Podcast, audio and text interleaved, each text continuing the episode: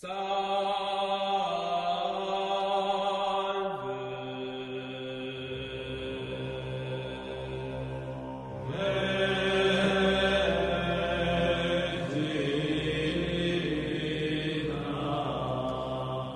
alguns historiadores, o Império Romano não morreu. Uh, pois é, uh, isso mesmo. Assim, uh, é claro, a gente não tem mais o imperador lá em Roma, César, né, sentado no trono. A gente também não tem mais os coliseus, com gente lutando lá até a morte. Bom, a gente tem a internet, mas fora da internet a gente não tem isso. A gente também não tem mais o Senado romano, a gente não tem as províncias, e a gente não tem todo mundo falando latim e andando de toga por aí. Mas o que se comenta, aqui e ali, assim, mais ou menos, é que de certo modo a gente tem, a gente tem isso tudo sim. A diferença é que, ao invés de ser um império romano físico, terreno, é um império romano espiritual, por assim dizer.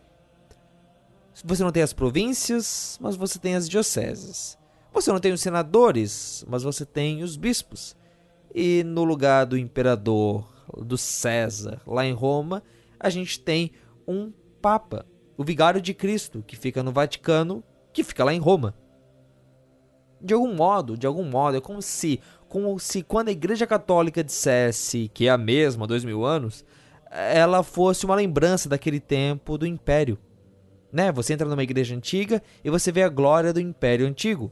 Ah, até o latim dos romanos está muito bem, obrigado, vivo, ali no meio dos documentos oficiais da igreja e no meio da, do, daquilo que os bispos falam, é a língua oficial da igreja católica. O púrpura, aliás, que é usado por vários sacerdotes, também remete à cor da nobreza latina. De certo modo, a igreja católica é como se fosse um fóssil vivo caminhando entre nós. Mas vamos com calma. Primeiramente que essa ideia toda é bem questionável, não é um consenso entre os historiadores. Mas tem mais. Ah, se a Igreja Católica realmente é um fóssil, ela não é um fóssil tipo trilobite, tipo aqueles bichos que ah, a gente olha para eles e eles não existem mais, ou eles são exatamente iguais a como eram no passado. O mundo mudou. E a igreja nisso acabou mudando também. O Império Romano, né, ele tinha pego aquele terreno ali ao redor do Mediterrâneo, o Mare Nostrum, e um pouquinho vá lá para a Germânia, a Grã-Bretanha, até metade da ilha. Já a Igreja Católica, no século XV, já tinha chegado até as Américas, e dali a quantidade de católicos fora da Europa só começou a crescer. Além disso, teve uma coisinha aí no meio do caminho, uh, um tal de protestantismo, que chegou e apontou um dedo para a Igreja Católica e disse: Vocês não são os únicos cristãos, vocês não têm essa hegemonia. E se tudo isso não basta, tem uma coisa chamada século XX, que começa com a Belle Époque, e 50 anos depois já tem mais duas guerras mundiais nos livros escolares. E o palco dessas guerras, a própria Europa, onde o Vaticano fica. Vaticano, um país minúsculo. Ele é menor do que o campus da UFSC aqui em Floripa, é menor do que algumas praças aí pelo Brasil. Mas esse país é a sede da Igreja Católica do mundo todo. Depois das guerras do século XX, depois das mudanças, houve um Papa que achou que seria hora de reunir os bispos da Igreja para conversar. Para eles discutirem como é que a Igreja Católica Romana viveria nesse novo mundo.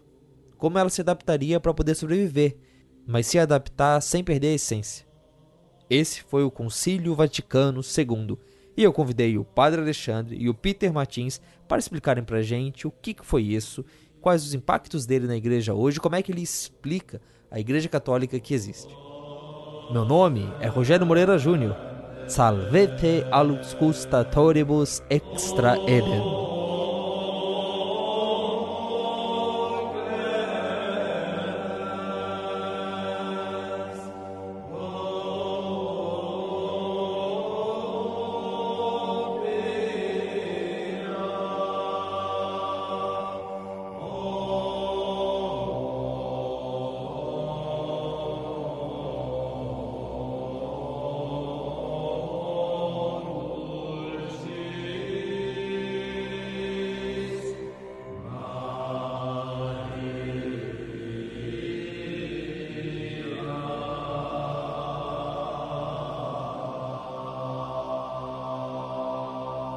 Está no ar o Fora do Éden. Porque depois da queda, a vida vira notícia. uma produção do Bibotalk.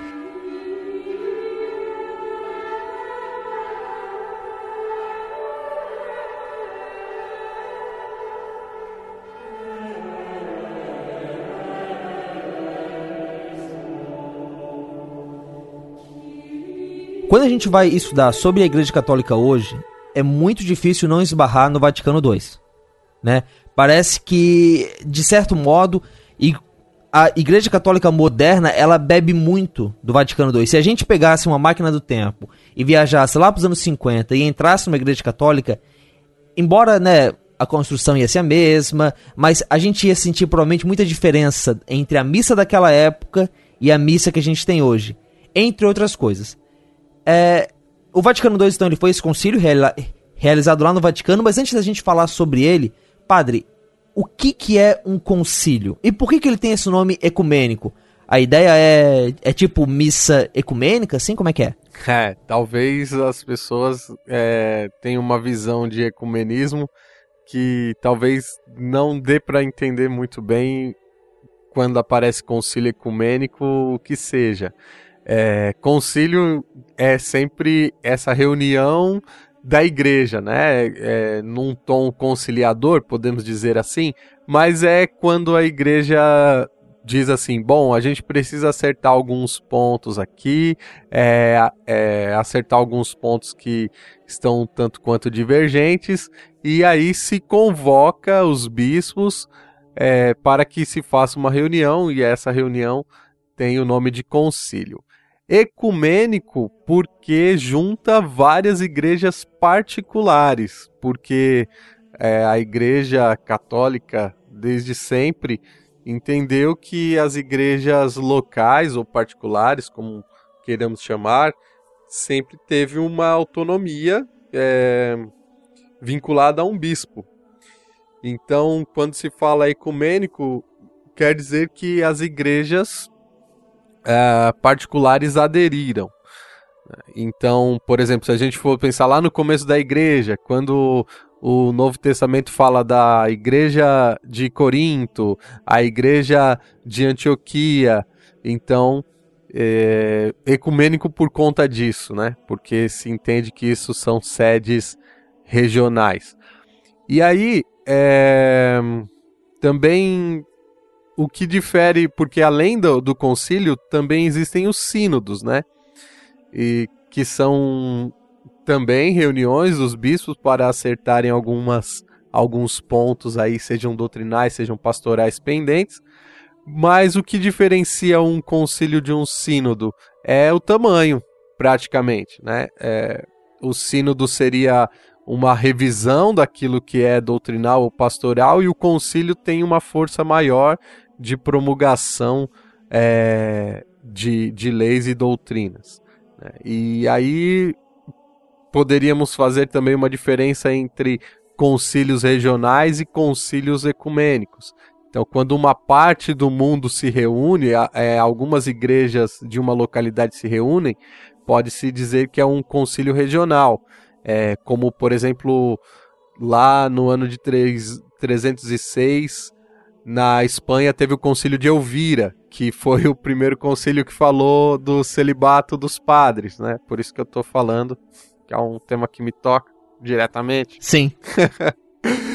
e os concílios ecumênicos, então, seriam interregionais, seria uma reunião praticamente mundial da igreja. Então a ideia é você tem, você tem a igreja católica espalhada em vários países, e quando você fala de igreja particular, você está falando é, das, dessas igrejas em vários locais, e aí você faz uma reunião para juntar essas igrejas, e como o Vaticano não cabe todos os católicos lá, né? Por uma série de fatores, inclusive o tamanho pequeno que ele tem, então você chama os, os bispos para representar. É como se eles fossem, digamos, os senadores dessas igrejas, as autoridades, os, os representantes que vão lá e eles ajudam nessa união da igreja a poder chegar em alguns lugares e a poder tomar algumas decisões. É uma boa analogia. Certo, só que é claro, a gente torce para que os, os, os, os bispos não sejam como senadores, né? Que não tenha nenhum Renan Calheiros espalhado por aí, nada do, do tipo. Mas, Peter, é, não foi é, o primeiro concílio, é óbvio, até porque o nome Vaticano II, né, ele já mostra que é uma sequência, né? Tipo, é uma, é uma franquia os, uh, o, o Concílio do Vaticano? pois é, vamos, vamos, vamos ver o que, que vai vir nos, nos próximos aí, né, Rogério? É, mas então, claro, não é o primeiro Concílio Vaticano, nem o primeiro Concílio Ecumênico, né? É, o Concílio Vaticano II foi o 21 primeiro Concílio Ecumênico, né? É, o primeiro deles foi o Concílio de Nicéia, que, que nos deu o primeiro credo, né? O primeiro credo apostólico, que depois foi é, corrigido, digamos assim, né? ou, ou acrescentado novas, é, novas, novos artigos ali, né? no credo em Constantinopla, né? Então, de Nicéia em 325 até o Vaticano II em 1962, foram 21 concílios ecumênicos. Eu só queria é, complementar um pouquinho do que o, o, o, padre Alexandre falou lá no início, dos, dos sínodos e dos concílios locais, né? É, não significa que, pelo fato de terem sido concílios locais, que eles também não têm importância para a igreja, né? É, ou não têm importância para a igreja universal, digamos assim, né? Como o padre bem disse, é, o concílio de Elvira foi o primeiro que, que falou sobre o celibato dos padres, né? Mas aquilo ali reflete para a igreja, a igreja inteira, né? É, é mesmo... é, depois é adotado pela igreja toda. Isso, ou pela isso. igreja ocidental. E se a gente for, for estudar um pouquinho da história dos concílios, a gente vai ver que, que nos primeiros séculos, os concílios que confirmaram o próprio cânon bíblico foram todos concílios locais, né? Então a igreja foi resolvendo os problemas do, do, do, dos cânons que, que, que, eram divergentes em diversas localizações, né? em diversos locais onde a igreja estava. Haviam divergências, então foram sínodos e concílios locais que resolveram até que no concílio de Trento se definiu, né? adotando a, a, a, aquilo que já havia sido definido em concílios locais né? para a Igreja Universal. Sim, e eu acho muito bonito isso porque é, é, o princípio do concílio, né, ele parte da ideia de que, é, e como o nome católica é, diz, há uma igreja. Então, é, é algo bem católico, se for pensar bem, você reunir todo mundo para chegar numa decisão, né? Enquanto que, para nós protestantes, a, a tentação de, ok, eu penso diferente de você, vou abrir uma nova igreja, é muito mais fácil né, os católicos eles assumem esse desafio de, poxa, beleza, a gente tem que sentar e a gente tem que debater. Aliás, é, o, é, quando o pessoal se reúne para decidir um papa, isso não tem nada a ver com um concílio, né? Embora ali você tenha uma os bispos reunidos ou cardeais reunidos, você não é um concílio isso aí. Ele é só o pessoal se reunindo para ver qual que é o papa é um, mesmo. É um conclave. Certo que é, é, é bem menor e, e, um com um tema muito específico, né? Uma reunião assim muito, vamos dizer, até urgente ela tem que ser. Não, não pode em, ter muita firula não, porque a igreja tá sem um líder principal, então o conclave tem alguma coisa de similar com os concílios, sim, como você disse, né? É, Rogério, no sentido de que é uma reunião de bispos para decidir a vida da igreja. Mas é uma coisa bem menor.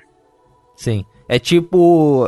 É, é uma coisa rápida, então você cria o um grupo no WhatsApp, adiciona uh, menos gente para não ter tanta. e aí você. Ou no caso no Telegram, que deve ser o que eles usam, eu tenho certeza disso, porque lá tem um pool Com bot. Certeza. Então você abre a votação e todo mundo vai colocando. O próximo conclave vai ser no Telegram. Podia ser, só que aí o pessoal da Rússia não vai poder participar. Certo. Uh... Mas eles já, eles já não participam mesmo, então tá, tá de boa. Exatamente, é. Lá eles. é, deixa uh, uh, aqueles caras lá. Mas então, é, em relação ao Vaticano II, é, uma coisa que eu acho que a gente até tava comentando aqui antes da gravação é que teve, assim, é a gente olha lá pro começo da igreja, então teve bastante concílio, né? E a gente teve bastante concílio é, até chegar ali em Trento, que é um, um concílio muito especial pra gente, porque para nós protestantes, Trento é a certeza de que a gente incomodou os católicos, né? Tipo, olha só, cara, eles, eles tiveram que se reunir por causa da gente, tá ligado? Isso dá uma alegria, assim, uma satisfação. E depois de Trento, a gente passou quase 300 anos, ou melhor, mais de 300 anos sem nenhum concílio. Até que o Pio IX abriu o Vaticano I. Aliás, é por que que é assim, o nome do concílio é o nome da cidade onde ele era feito. Antes, os concílios não eram feitos no Vaticano? Não. É, na verdade, se você for ver até o concílio de Constantinopla IV, os concílios aconteciam nas igrejas do Oriente, é, ou com as igrejas do Oriente. E então o próprio nome Constantinopla IV é, dá a entender de que nesse período Constantinopla era uma sede do ponto de vista é, dessa unificação da igreja até mais importante do que Roma. Ainda que é, o bispo de Roma tivesse a prevalência do ponto de vista espiritual, a influência dos governantes de Constantinopla, que era a sede do Império Romano do Oriente, ainda tinha um peso muito grande. Né? E ainda, por exemplo, no Constantinopla IV se fala da pentarquia de Roma, Constantinopla, Alexandria, Antioquia e Jerusalém. E isso aconteceu ali em 870, né, no primeiro milênio. E o próximo concílio considerado ecumênico é o Latrão I, em 1123. E aí, a partir daí, já no século no segundo milênio, os concílios passam a ser ocidentais e já dentro dessa ruptura com as igrejas orientais. Né? Então muda-se a, a questão dos concílios. Os concílios, é, depois de Latrão I, são concílios, podemos dizer, medievais, propriamente dito, e com aquela característica mesmo de cristandade. Né? Então a gente poderia dividir aí em três blocos, até é, Constantinopla IV, os conselhos com as igrejas ocidentais, de Latrão I é, até o Trento você tem os conselhos medievais e Trento já nessa dobradiça, Rogério, com é, a Idade Moderna com a, essa preocupação aí de o que nós vamos fazer a partir da agora do cisma do Ocidente ou da reforma protestante. E aí é interessante pensar também que, por exemplo, Carlos V fez força para que as igrejas que estavam se separando é, participassem de Trento. Né? Então, Trento, a princípio, era pensado também com as igrejas protestantes. Só que os, os, líderes protestantes falam: não, a gente tá de boa, a gente vai seguir aqui fazendo do nosso jeito e rejeitam Trento. Né? Então, Trento se transforma num concílio, vamos dizer, da contra-reforma, porque os protestantes não quiseram é, participar do concílio. Né? Mas houve, houve alguma participação, não, padre? Houve uma, uma certa como o Concílio Vaticano II, né? Houve ali uns observadores. Observadores, se eu não, se eu não me engano. Uhum. É. Espiões. É. Exatamente. Mas, então, é, mas até Trento, a gente pode falar, então, né, nessas suas, é, nisso que você fala aí, padre, é, pelo que eu consigo ver aqui da relação dos concílios e, e, o que eles discutem, me parece que eles eram muito mais algo da igreja decidindo sobre algo dela mesma é, a igre... como, como se a igreja fosse o tema do próprio concílio. É, o que eles vão debater não é tanto algo que vem de fora, é uma influência externa, mas sim algo que a, né, você tem grupos dentro da igreja que pensam coisas diferentes, então agora a gente vai se reunir para poder é, falar dessas coisas. Enquanto que em Trento, aí talvez a gente poderia dizer que começa a se ver essa influência externa no sentido de que você tem os protestantes do lado de fora olhando para a igreja e dizendo o que, que vocês vão fazer. Dá para se dizer isso ou não é bem assim? É, eu diria que não. Eu acho, Rogério, que tem é, esses dois lados. Tem um lado de olhar para fora e o, e o olhar para dentro. Assim, se você pensar, por exemplo, que os primeiros concílios eles são é, convocados pelos imperadores romanos, o próprio Constantino e assim por diante, significa que existia aí uma preocupação e um peso político também dos concílios, de como a igreja vai se comportar e vai lidar com as questões também temporais. E aí você pode colocar, por exemplo, o concílio de Latrão V, que vem, que é o anterior a Trento, que incomodou profundamente Lutero, né? Porque é, a igreja da França estava tentando ser uma igreja nacional, com, com uma característica muito mais independente. O Papa Leão X faz um acordo ali é, com a Igreja da França que mantém certos privilégios é, de independência da Igreja da França. E também isso é um pouco de contexto para que a reforma protestante é, crie essa independência mesmo do, do lado alemão de dizer a gente também tem que lutar aqui para termos o, a nossa independência, levarmos a coisa aqui do nosso jeito, né? Então, os concílios, eles têm essa preocupação, vamos dizer, mundana, na medida de que precisam lidar com uh, essa, esses conflitos entre a fé e a vida cotidiana, né? E Trento não, não, não sai dessa, dessa dinâmica e o Vaticano I muito menos e o Vaticano II também vai nessa mesma dinâmica. Agora as respostas são diferentes. Sim. Tá, né? mas só para eu tentar forçar nessa analogia e parecer e né, ter alguma pequena vitória nesse podcast. É, mas será que então que a gente não pode dizer é que principalmente nessa segunda na segunda parte do né, das três divisões dos concílios pelo fato da gente estar numa cristandade, então é natural que tudo faça parte da igreja? E que aí, quando você tem em, em Trento, você começa a ter uma, uma ruptura da cristandade. E aí, Vaticano 1 e 2 são esses concílios que vão ser completamente a. A igreja, ela. Bom, a, a cristandade não existe mais e cristandade, né? No, no sentido de que você tem essa civilização é, ligada na fé e de algum modo é, ainda que sejam países e reinos diferentes, mas você tem uma união deles em Roma. Eles se centralizam ali. Né? Trento, Vaticano I e Vaticano II seriam os, os concílios pós-cristandade. Sim, sim. Inclusive, antes mesmo do Concílio Vaticano I, já tem alguns documentos do Papa Pio IX falando sobre a independência da igreja, do poder civil, etc. Então, eu, eu, acho que faz bastante sentido isso que Opa, você falou. Que legal, né? Poxa, finalmente, olha só, um protestante sendo. uma conclusão de protestante sendo elogiada por católicos, olha só, isso aqui já é.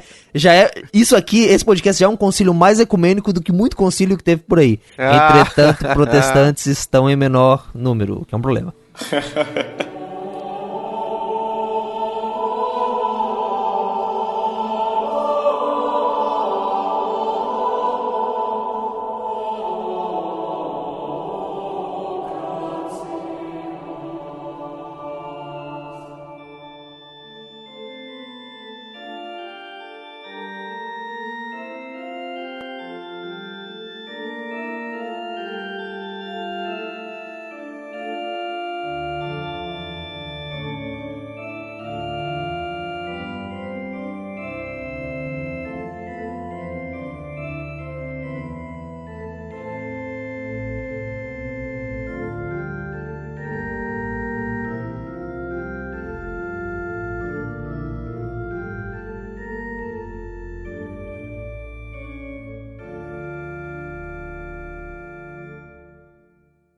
né, tipo, a gente fez agora essa progressão na história entre os concílios e é, é muito louco olhar ali para Trento e para os concílios Vaticano I e Vaticano II, porque cada um é um recorte muito próprio do mundo, né, naquela época.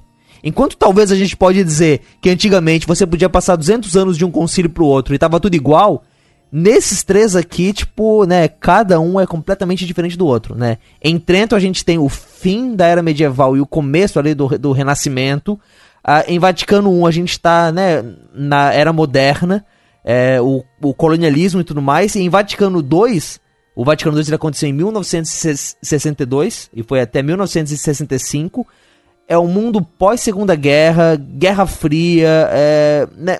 Mas qual que era é, o quanto que esse contexto próprio do Vaticano II, o contexto histórico, digamos, influenciou em que ele fosse feito? O, o Concílio Vaticano II, ele lidar com uma mudança também de localização política da Europa.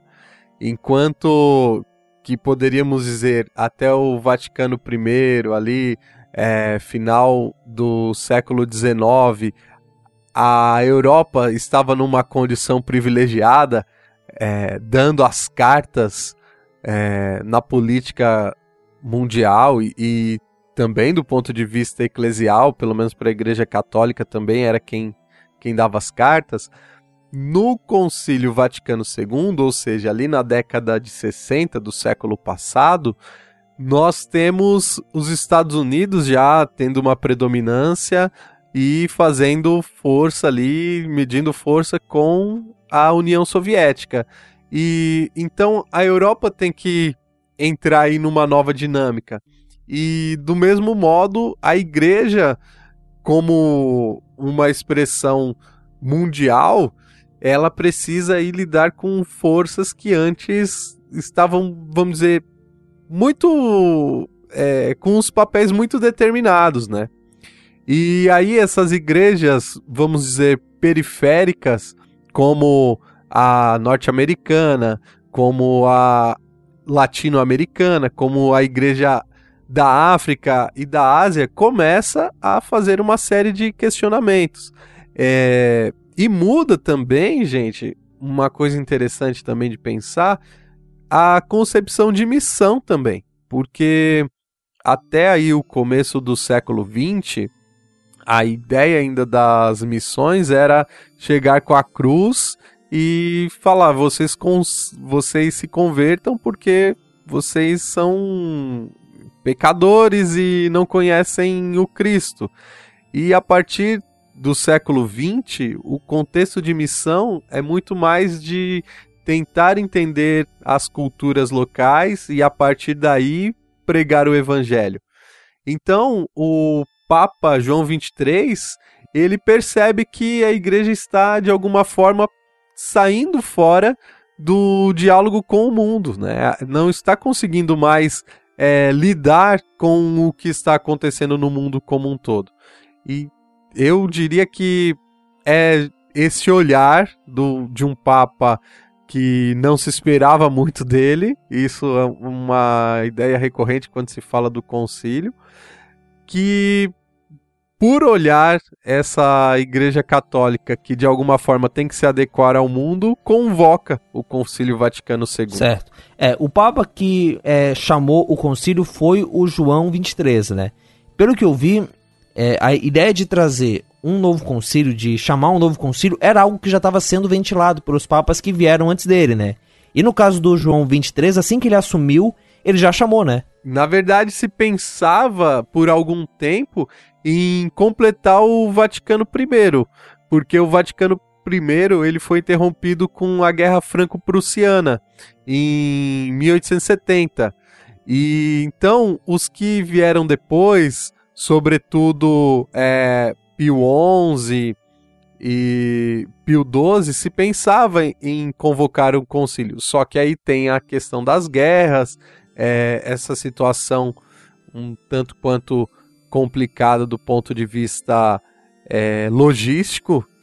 E então, um, do, um dos, das coisas que causam um espanto na igreja da Europa é porque o João 23 não chama para continuar o Vaticano I.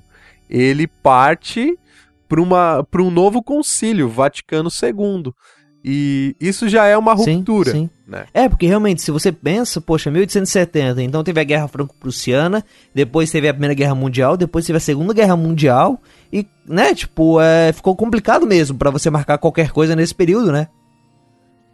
né? com as guerras acontecendo de todos os lados e se eles demorassem um pouco mais, não, se bem que a Europa ficou em calma nesse período, então dava até para ter esperado, mas eles fizeram ali e deu certo. Mas isso que você falou antes, né, é, é curioso porque realmente, né, nessa mudança da Europa de sair do centro do mundo para ela ser uma, um continente no meio dos outros, isso em termos de geopolítica também foi para fé, né? É, eu estava procurando aqui o dado e não achei, mas a própria participação de pessoas não europeias em concílios anteriores era muito pequena, né?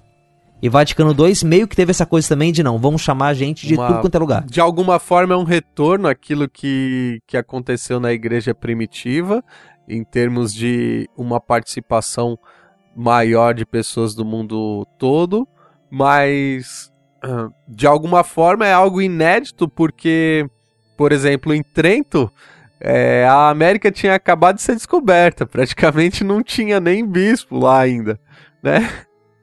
E lá ainda não, aqui ainda.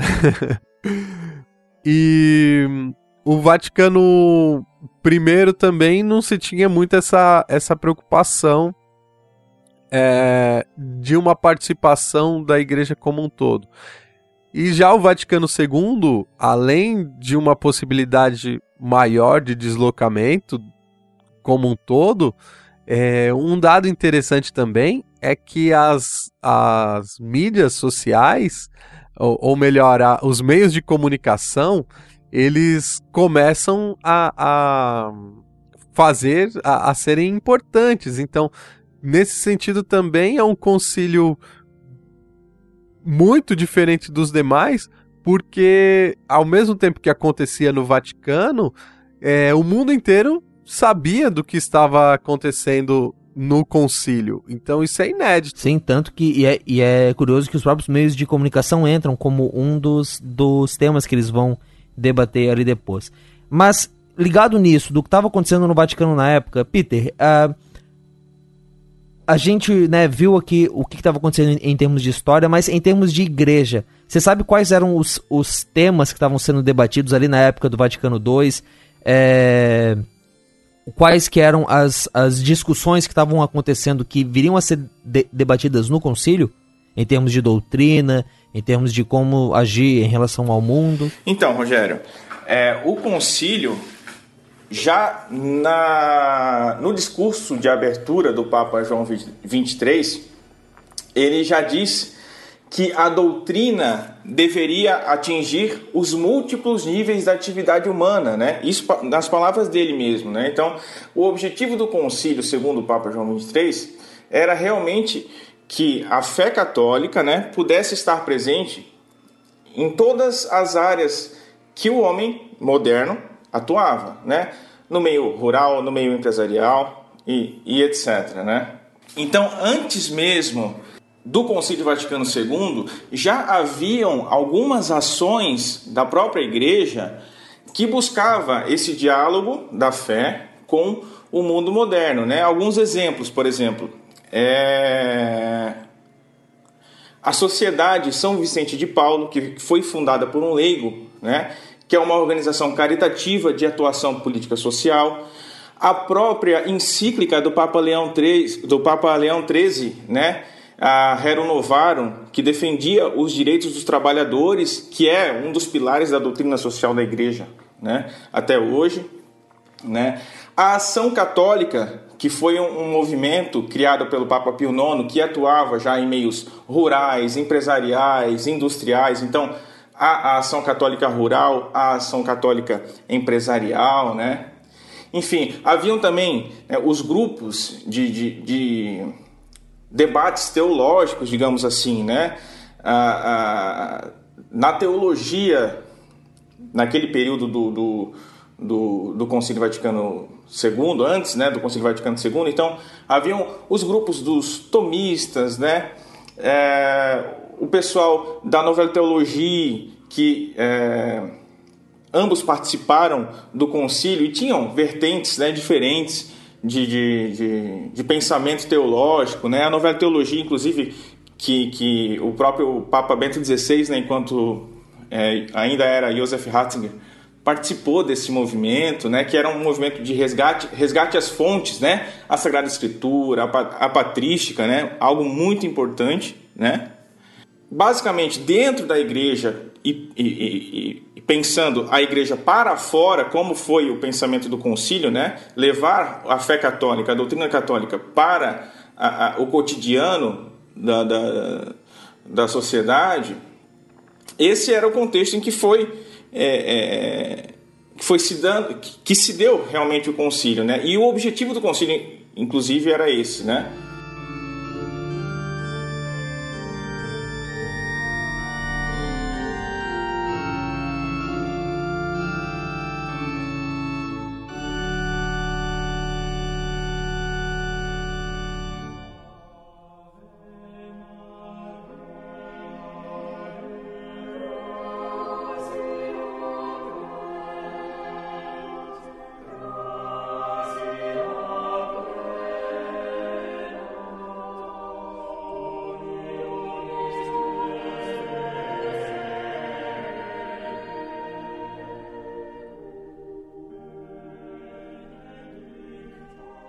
Mas assim, em termos de em termos de doutrinas, é, era de se esperar que o concílio fosse rever alguma decisão anterior?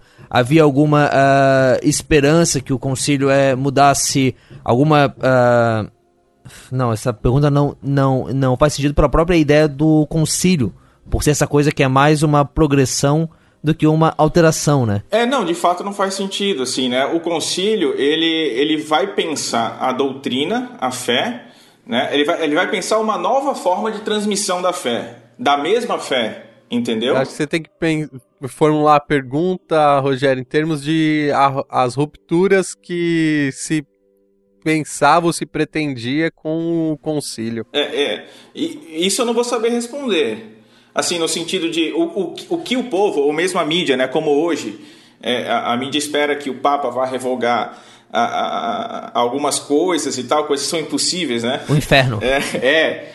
Mas, mas isso, naquele tempo, eu não vou saber quais que eram, assim, os anseios que a mídia levantava a respeito. Sim, tem, tem algumas coisas aí, é, sobretudo do ponto de vista pastoral, né?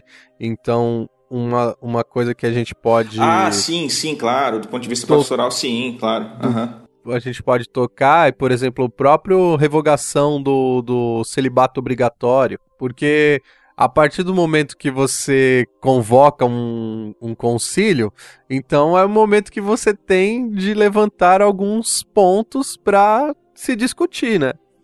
E então, por é, parte de alguns, existia um, um, anseio de que, e aí, vamos, vamos mexer né, nessa disciplina, é, também do ponto de vista litúrgico, né, e, e, que talvez foi um, uma das reivindicações que mais teve êxito, quando é, o movimento da ação católica começou a propor uma série de celebrações é, para liturgias, momentos celebrativos em língua vernácula, é, começou a perceber que daria para fazer alguma coisa do ponto de vista celebrativo além do latim.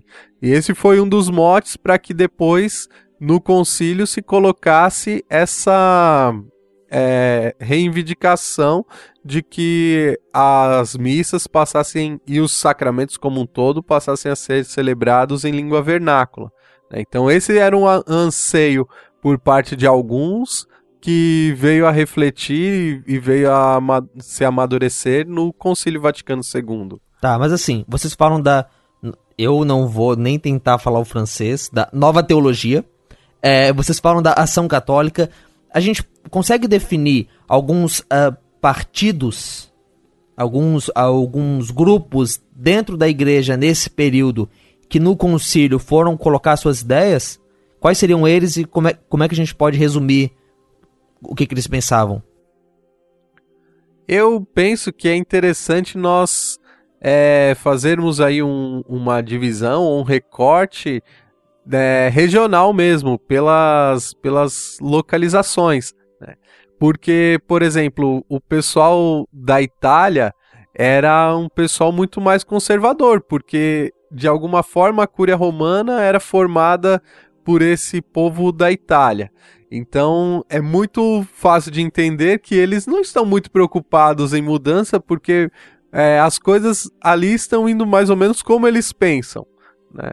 E aí você tem, por exemplo, um Brasil com um território continental com um número muito pequeno de padres para atender uma população gigantesca que tem outras preocupações.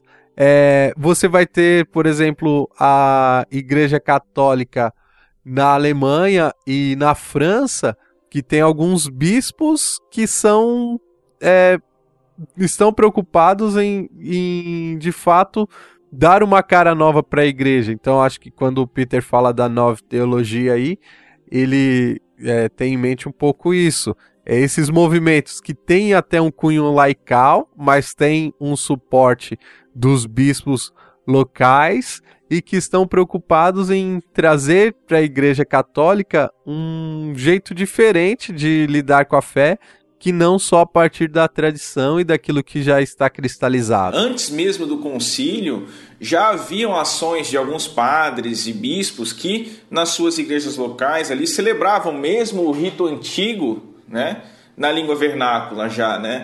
Então, você via que era algo que, que já era ansiado e como o padre falou também é, não foi para o debate do concílio e, e, não foi aceito pelo concílio a língua vernácula à toa, né? É, já, já, já vinha sendo já vinha sendo feito, mesmo que vamos colocar assim de forma é, desobediente, digamos assim, né? Já que não havia nem não havia é, é instrução para que isso fosse realizado, não havia permissão mesmo, né? mas você já via que, que era um, algo que brotava mesmo da, da, do chão da igreja, né? No, quando, quando, a gente fala de, quando a gente fala de trabalho, fala chão, de, chão da fábrica, né? Chão da escola, chão da fábrica. Então, no chão da igreja, né? Então, você via que era algo já que, que o povo já esperava, né? Os padres né, atuantes já, já buscavam isso mesmo, né? E no fim foi absorvido pelo, pelo, pelo concílio, acho que de forma muito é, feliz, né? É, conquanto ainda com ressalvas, né? A, a, a, própria, o próprio concílio ainda diz que, que o latim é a língua oficial da igreja, então que não se, de, não se deveria perder, né? A, aquilo que a igreja tem conservado, né? né? Nesses dois mil anos. No entanto, abriu essa, essa nova possibilidade aí, né? É, eu cheguei a ler, eu acho que no artigo que o padre Alexandre passou e que o link vai estar aqui na postagem, que havia até mesmo uma preocupação de que se o concílio não fosse feito, a igreja podia passar por um novo cisma, por uma nova reforma, entende? Vocês che chegaram a ver isso em algum lugar? Havia mesmo esse, esse medo? Rapaz, é. Tanto para um lado quanto para outro, né, Rogério? Porque se você for pensar que alguns membros da, da igreja é, também não acataram ao concílio, não é que isso é, resolveu muita coisa, porque quando, por exemplo, essa questão da, da liturgia ela é muito sensível, né, até hoje. E quando se determinou vai ser agora a missa na língua do povo, teve o pessoal que bateu o pé e falou: não, a gente não reconhece essa essa promulgação e nós vamos continuar celebrando a missa de sempre. E de alguma forma houve aí um, um, uma negação do concílio. Né? Então, será que, que haveria um cisma do outro lado? Talvez. Né? A questão é que essas posições, um tanto quanto é, rígidas, é, permanecem, né? E, e, não é que o concílio resolve tudo também, porque se a pessoa não está disposta a dialogar, o sínodo não resolve, o sínodo é o lugar do diálogo. É, eu acho que, que para os dois lados, né? É, tanto para o lado progressista quanto para o lado tradicionalista, digamos assim, né? Então são dois lados que hoje, Rogério, é, provavelmente já havia isso antes do concílio, como o padre bem pontuou, né?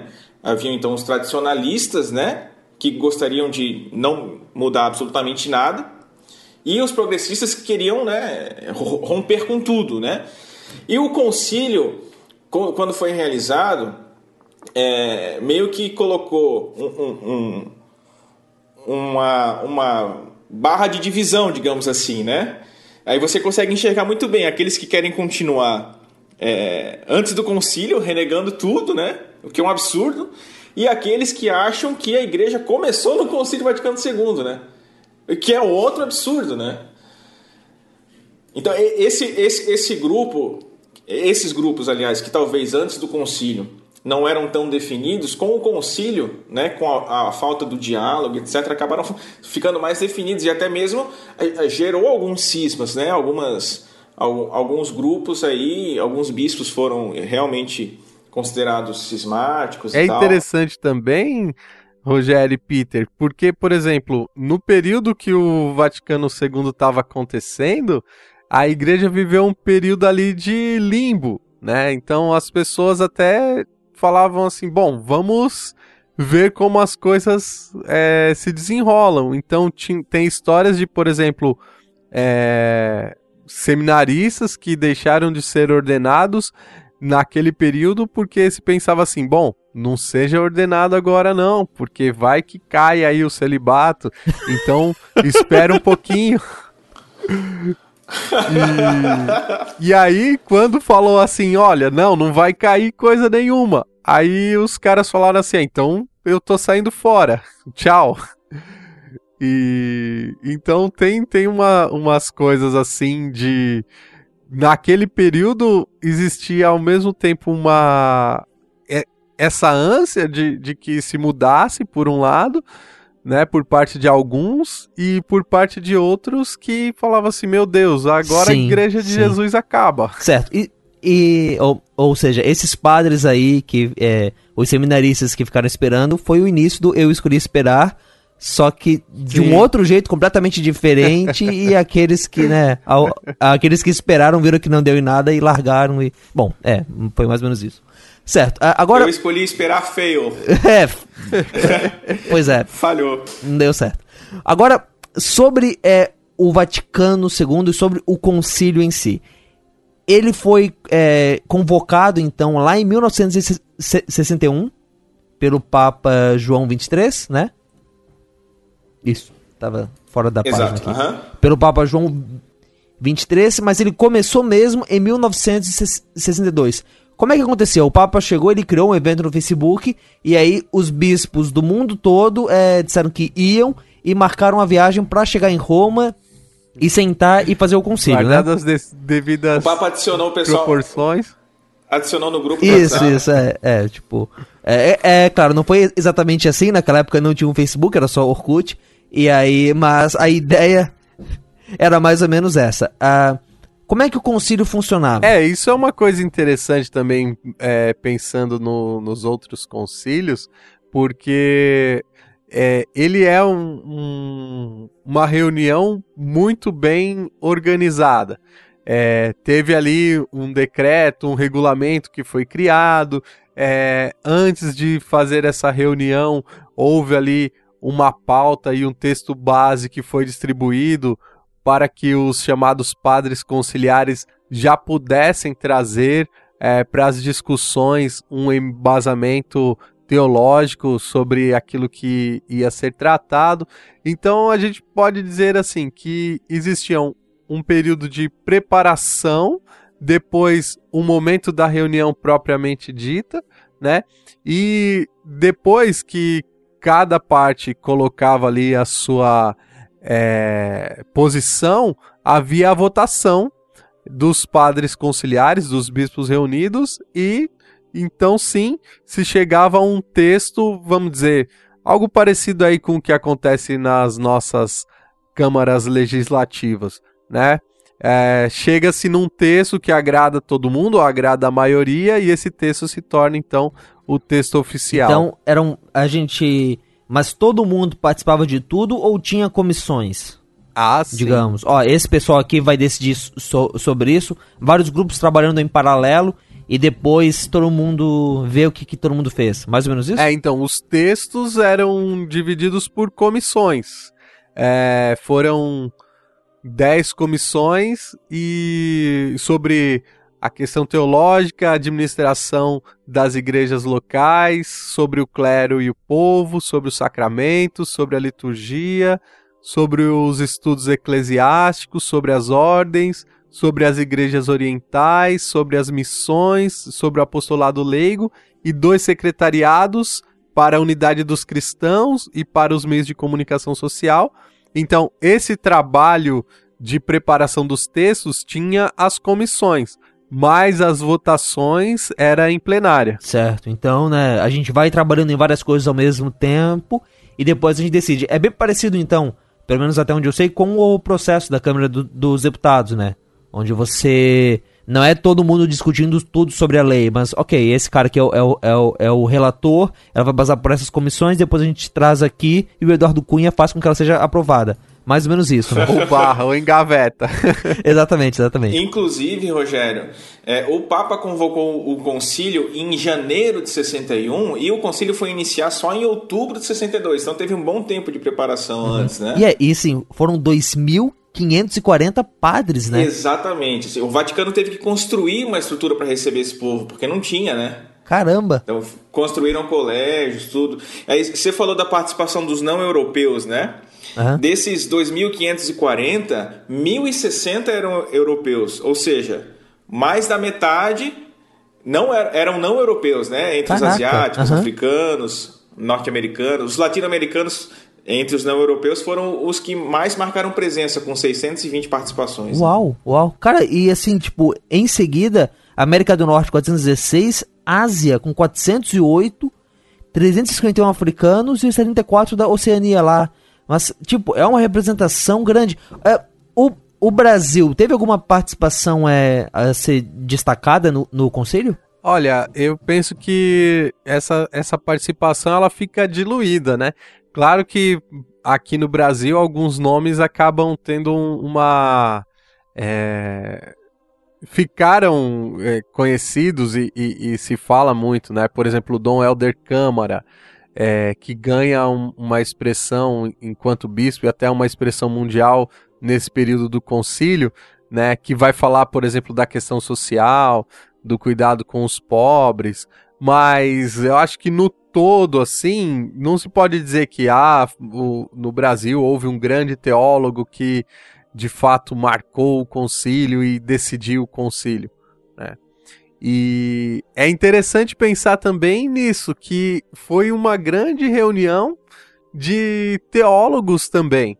Né? Então, cada bispo trazia aí o seu a, a prata da casa do ponto de vista da teologia também, para que é, pudesse aí contribuir e, e ajudar com que é, as definições, as promulgações tivessem um, um peso de uhum. fato então tem um é. tom meio acadêmico, é, no, no, sentido de que você tem ali, uh, se eu posso falar assim, cientistas, pessoas que entendem muito bem da, da ciência da fé e que reunidas vão poder ajudar a chegar num consenso e a evitar que se cometam erros Sim, básicos. E que se avance também nas discussões. Certo. Certo. E para isso que ser, deveria servir a teologia também. Exato, exato. para que a, a discussão fosse atualizada e pudesse ir para frente. E não a gente ficar cada um no seu canto criando, né, as suas fortalezas de argumentos para poder ficar atacando os, é, se defendendo dos outros e atacando os outros, né?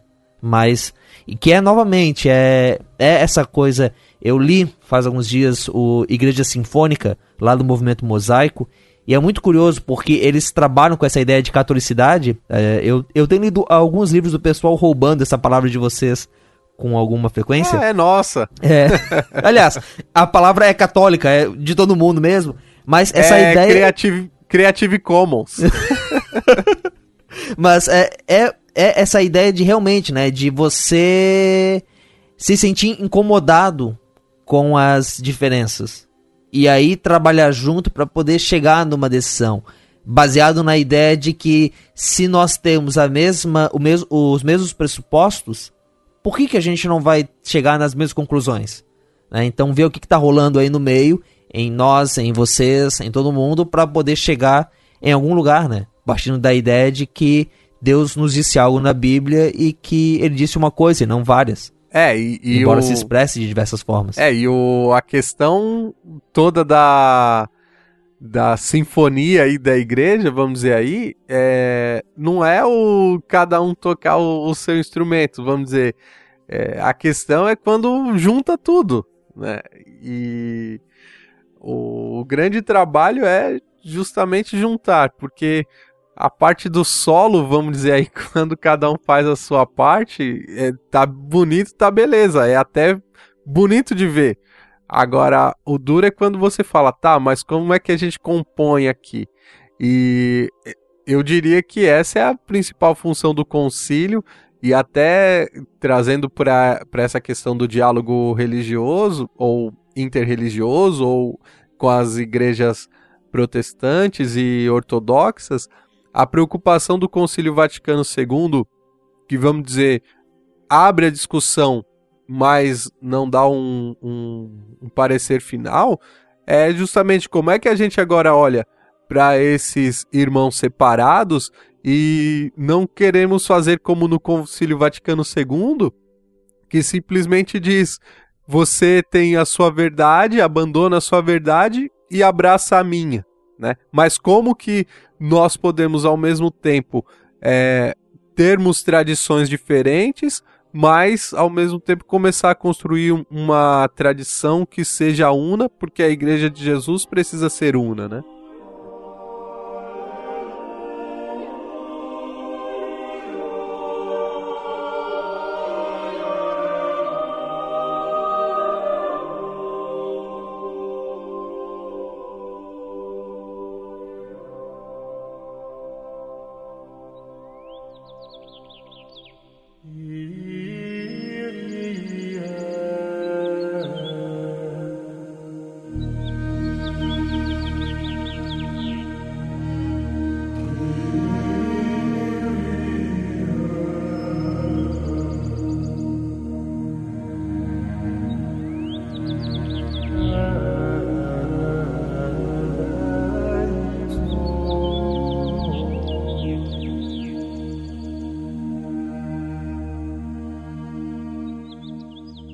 Certo, a gente viu ali um pouco antes, um pouco dessa. É, do, do que estava sendo discutido, do que estava sendo debatido na época. Mas acho que vale um tempo que vale a pena a gente separar um tempo para falar sobre os temas em si, é, as posições que vieram e o que, que foi decidido no concílio. Dá, eu acho que assim, o que é mais visível, é, pelo menos para mim, é, que olho de fora, como resultado do concílio, é isso que a gente já falou antes dessa ideia da missa ser em língua vernacular, né? Dá, dá pra gente falar que foi a, a marca mais visível do Vaticano II ou teve outros temas ali que foram mais importantes? Eu penso que é o principal, de fato, tema, aquilo que, que mais sobressai, mas a questão do diálogo com o mundo e com as outras igrejas também é um dos pontos marcantes aí do Concílio Vaticano II. Não, eu concordo, eu concordo. É, é porque a, a, liturgia e a missa é algo que nos é mais visível, né? É, é, algo tangível, né? Já o, diálogo, assim, quem não participa ativamente fica um pouco, né? É, é enfim, não tem, a, não tem a vista essa questão, né? Mas sem dúvida, eu concordo com o padre. Eu acho que a, a missa, é, é, é a, as mudanças litúrgicas, não, não foi só a missa em, em si que, que, que foi mudada, né? Houve uma renovação litúrgica, mas os ritos dos sacramentos, do batismo, do casamento, né? Todo, toda, tudo que é litúrgico na igreja foi renovado, né? No, no concílio e isso acaba sendo mais visível. Mas a, a questão do diálogo é, ecumênico, do diálogo interreligioso, né? E a, o posicionamento da igreja, né? Frente ao mundo moderno, a família, na política, na economia, na cultura e tal isso, sem dúvida, é, toma, digamos assim, é, é eu acho que acaba sendo o que guia Sim, tudo. não né? é visível, mas é aquilo que está por trás, guiando aquilo que vai ser feito depois, né? Exato, exato, é claro, porque no final das contas é o que é o que é, é ensinado, digamos assim, ou que deveria ser, mas enfim, aos fiéis, né? De como realmente viver a sua fé no, mundo cotidiano ali, né? No, no, seu dia a dia, enfrentando as dificuldades. Tá, mas ainda na liturgia, você falou aí de batismo, de casamento. Houve mudança na cerimônia de, desses eventos depois do Vaticano Houve II? As mudanças, houveram as mudanças litúrgicas, né, Rogério? Então, antes era, por exemplo, tudo em latim, né? Então, os textos mudaram. Ah, o, o casamento também? O casamento também, claro. Tá, não, é, tá, deixa eu entender isso aí. É, o casamento antes, é, tudo aquilo que o padre fala. É, por exemplo, hoje você vai no casamento, o padre vai lá, ele faz um sermão, ele conta umas piadinhas, né? Aí é, entram os noivos, eles fazem os votos, né? E aí o padre abençoa o casamento. Antes, ele fazia as piadinhas em latim. antes. Esse antes é ambíguo. Mas então, antes do, do, do Vaticano II, como é que era? Ele. As, as orações eram em latim, as piadinhas já eram na língua vernácula. Certo. É, é. Até porque pouca gente ri com a piada na língua vernácula, e se fosse em latim, então, era pior ainda, né? ah, mas vamos falar a verdade. Os padres antes do Concílio Vaticano II deveriam ser muito mais sisudos, né? né? Sim, sim, sim. Tá, mas então, tipo, as orações feitas no casamento eram em, em latim. Sim, era. Tudo, tudo, que era tudo que era litúrgico, Caramba. né? Mesmo a liturgia das horas, que, que é, é, é destinado não só aos religiosos, mas também aos fiéis, né? As orações e as leituras eram todas em latim, né? Então, quando, quando mudou-se, é, quando possibilitou a, a, a língua vernácula no uso litúrgico se mudou em tudo que é litúrgico, né? Na missa, na celebração dos sacramentos, na liturgia das horas, que é um livretinho que os fiéis têm para rezar nas horas canônicas. Certo, né? é, até porque, é... bom, aqui no Brasil, até algumas décadas atrás, o latim era uma, uma língua que você aprendia no colégio, né? Então. No colégio, exatamente. Não só no Brasil, né? Mas em todo mundo. É, então, tipo, é muito fácil também a gente. É claro, hoje a gente escuta que era em latim, é que nem ouvi dizer que era em alemão, né? Uma coisa completamente estrangeira pra gente. Embora, é claro, o latim tenha lá suas semelhanças com o português, porque o português descendeu dele, mas, né? Mas naquele período o latim não era uma coisa tão distante.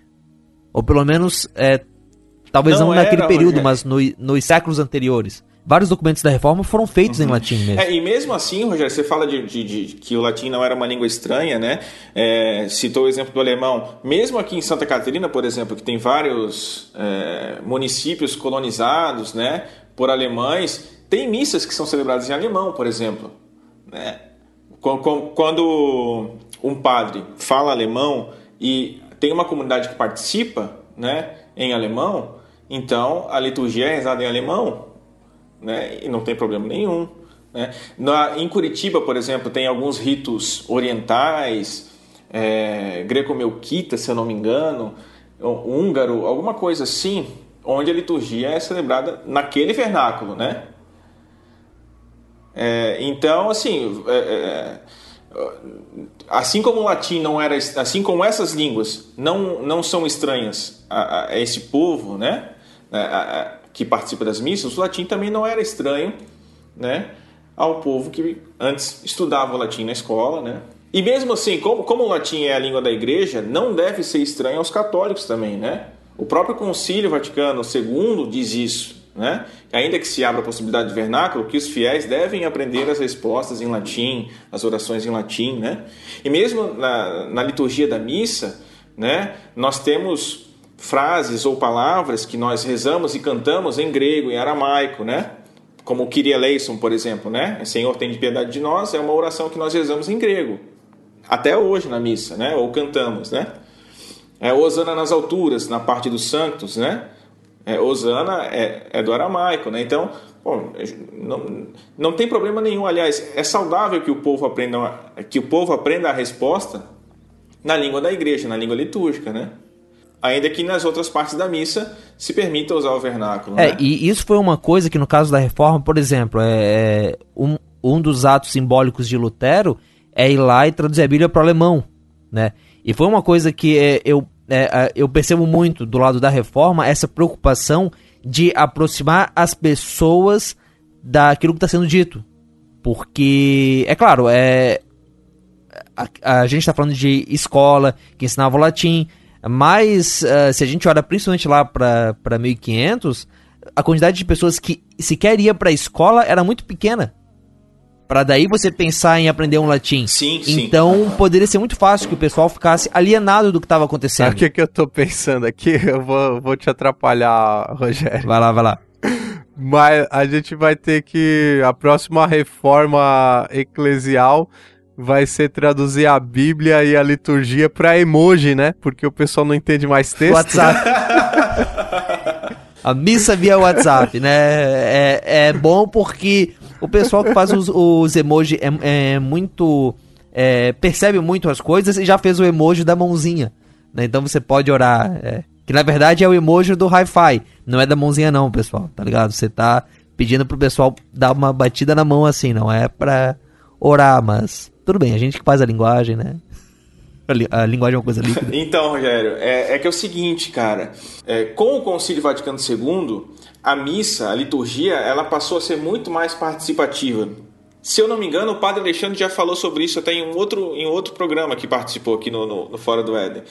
O povo participava muito mais. Enquanto na liturgia antiga, né, o povo ia para assistir a missa, basicamente eram pouquíssimas as respostas né, às orações que eu sei que ainda participa até hoje né, da liturgia antiga, né? Então é, é, uma, é uma missa que é, regra geral dura mais tempo e ela é mais monótona, assim, né? Você assiste mais a celebração que o padre está fazendo do que participa, né? Enquanto a missa é, depois que o Concílio Vaticano II já permitiu com que os fiéis leigos fizessem leituras e tal, então foi uma participação muito maior, né? Então, nesse sentido, que você comparou, por exemplo, que é, no, no, nos cultos protestantes, depois da, da, da, reforma, se prezou muito pelo vernáculo para que o povo entendesse né, realmente o que estava sendo dito ou não, enfim. Mas é, é porque são coisas diferentes. Né? No culto protestante, a, o foco é a mensagem. Né? Na missa, o foco é o sacrifício, entendeu? De Cristo. Então, o povo ia para assistir, né? As leituras depois eram feitas em vernáculo, né? Ah, o, o, padre rezava, ah, desculpe, o padre lia em latim, porque faz parte do rito em latim, mas depois explicava em vernáculo, né? A homilia não era feita em, em latim, né? Mas o restante de toda a liturgia era, e isso não importava muito que o povo soubesse o que estava sendo dito, porque o foco não é a mensagem para o povo. Quando, no momento da missa, é, o foco da mensagem ao povo é, é transmitido em vernáculo, né? Mas o restante, as orações que são dirigidas a, a Deus mesmo, né? A celebração do sacrifício de Cristo, então isso não, não importava que o povo soubesse ou não, né? E isso foi uma das coisas que mudou então com o concílio, né? Tá, mas a homilia antes era na língua do povo. Ah, a homilia era no vernáculo, é. Até porque é o seguinte, é, por, por mais que o latim fosse uma língua que, digamos assim, unisse a Europa lá na Idade Média e tal, havia muita gente que não. Né? Mas o sermão na língua do povo já é. No tempo de Lutero já era assim, já. Sim, claro. Não, o sermão sim, o sermão sim, sempre foi. Ah, não, cara, porque assim, é quando. É, quando era dito que tudo que era litúrgico era em latim, eu sempre pensei que, ah, sabe, tipo, lá em 1500, né? A gente tá indo na missa, a gente senta no banco, o padre desata a falar em latim e só para quando termina a missa. que a gente não vai ouvir uma palavra, sabe? Tipo, ele não vai dar bom dia, ele vai dar bom dia em latim, vai lá de, de, de passe domine e, e segue reto. Não, sabe? de forma nenhuma, de forma nenhuma. As orações são em latim, né? E mesmo naquele tempo, é, a, a, leitura do evangelho que faz parte do rito da missa, ela é feita em latim pelo padre ali. Claro, porque a Bíblia era em latim. Isso. Mas depois, né, durante a homilia, na explicação para o povo, o próprio padre poderia pegar aquela a, a, é, leitura em latim e relê-la para o povo em vernáculo, ou fazer uma tradução simultânea que seja ali, né? Hoje é o que se faz, né? Na, na, nas missas do rito antigo que eu, que eu participo às vezes, é, o padre lê a, a, leitura que faz parte do rito ali corretamente em latim, mas depois relê no vernáculo para que, que o povo entenda e depois explica, obviamente, em vernáculo. A explicação é sempre em vernáculo, né? Não tem como ser. É, um, é uma coisa que é interessante nessa questão da expressão litúrgica e, assim, particularmente é, a leitura que eu faço do Concílio Vaticano II é que é um concílio do ponto de vista teológico que afirma algumas coisas muito importantes do ponto de vista eclesial. E então, se nós pudéssemos dizer o que o Vaticano II acrescenta para a Igreja Católica em termos de teologia, é no fortalecimento de uma eclesiologia que nos ajuda a sermos, ao mesmo tempo, parte de, desse grande corpo, desse grande organismo que é a igreja, mas ao mesmo tempo é, lembrarmos que existe aí uma igreja acontecendo localmente. E na, nessas expressões locais você precisa ter então esse tratamento, esse olhar para aquilo que é particular e enxergar isso como riqueza, né? Então, além do, da questão litúrgica, nós vamos ter alguns documentos aí que são interessantes em termos de, de teologia, como por exemplo a Gaudium et Spes e a Lumen Gentium, que a Gaudium et Spes fala da relação da igreja com o mundo, a Lumen Gentium fala da questão da hierarquia. Então, é sempre este eixo da igreja que deve se entender e se colocar numa determinada posição, né? Então, a Gaudium et Spes, por exemplo, vai lembrar que é importante olhar para as coisas que estão acontecendo no mundo e ficar alegre com isso. Né? Então, é, o avanço da tecnologia, o avanço das ciências não pode ser visto como algo demoníaco. É, a Lumen Gentium vai insistir que a igreja, enquanto hierarquia, os bispos, é, os presbíteros, eles são servidores mas que também os leigos participam aí do ministério apostólico. Os leigos também podem é, pregar, os leigos também têm uma, um protagonismo, devem ter um protagonismo também na evangelização. Então é interessante isso, né? Que quando se insiste, por exemplo, na língua vernácula, como o Peter falava, é sempre essa questão da participação, como que as pessoas que participam dos ritos eles podem fazer isso de uma maneira mais consciente e não ficar só é, com a figura do padre como, como essa que é, domina a, a, a, domina no sentido de que faz tudo, né? É, na celebração.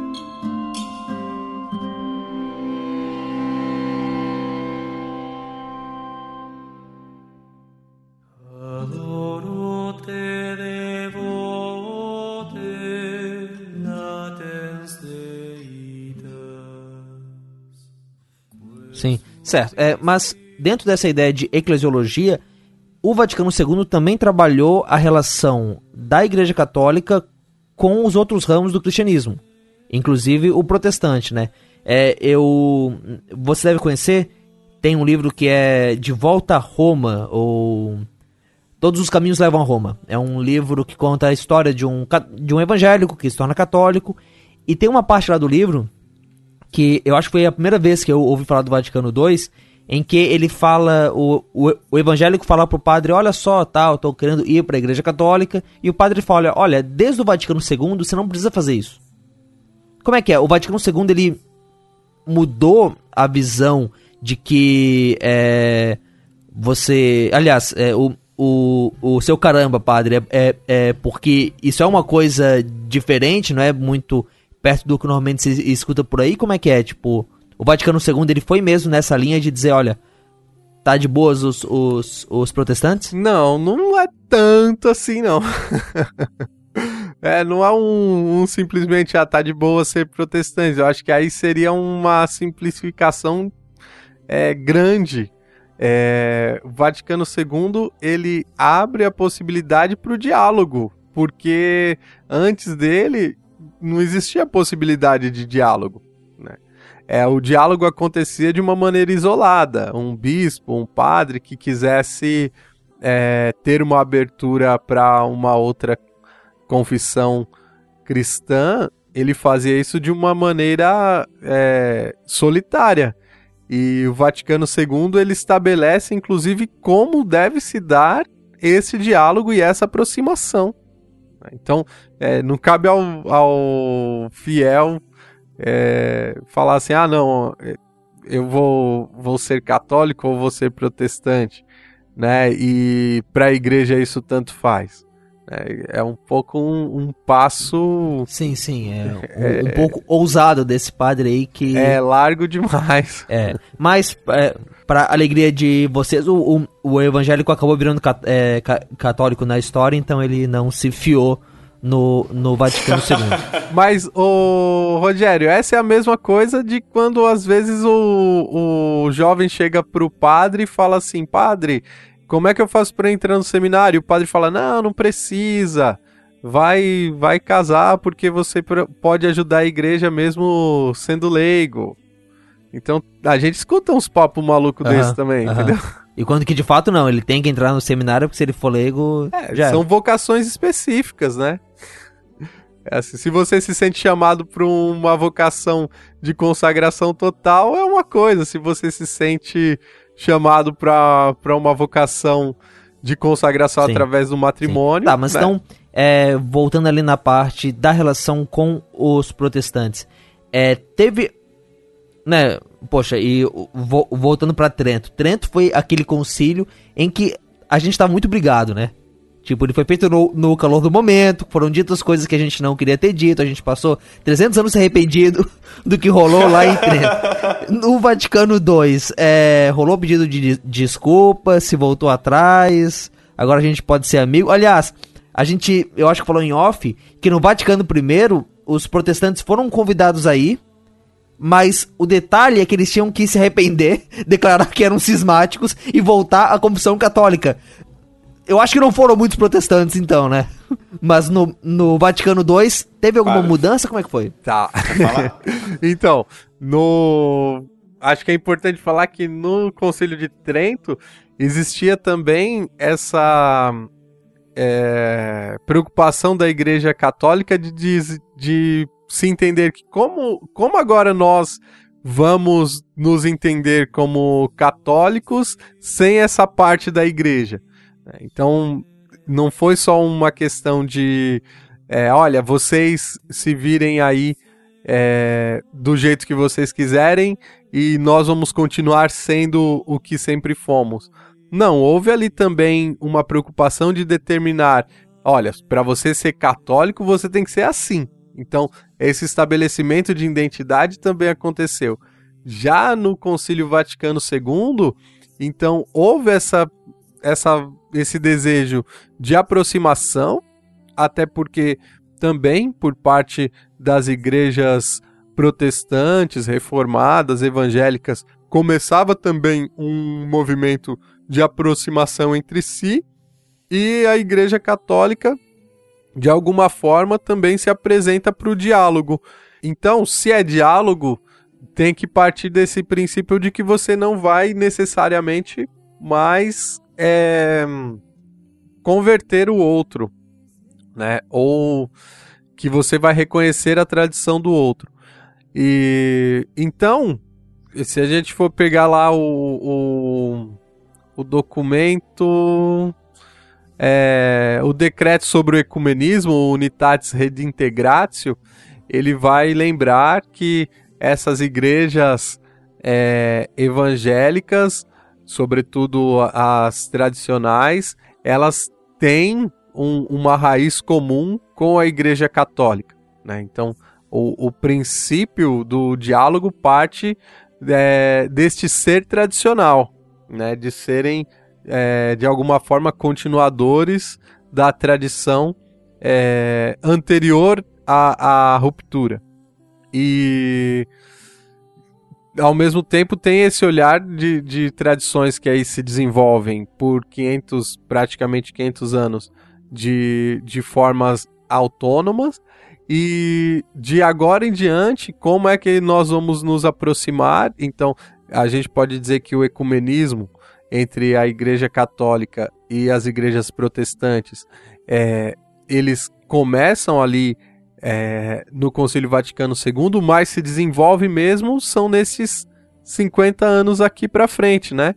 Então a gente vai ver aí os decretos entre a Igreja Luterana e a Igreja Católica, é, algumas igrejas locais que conseguem fazer esse diálogo é, de uma maneira mais é, próxima.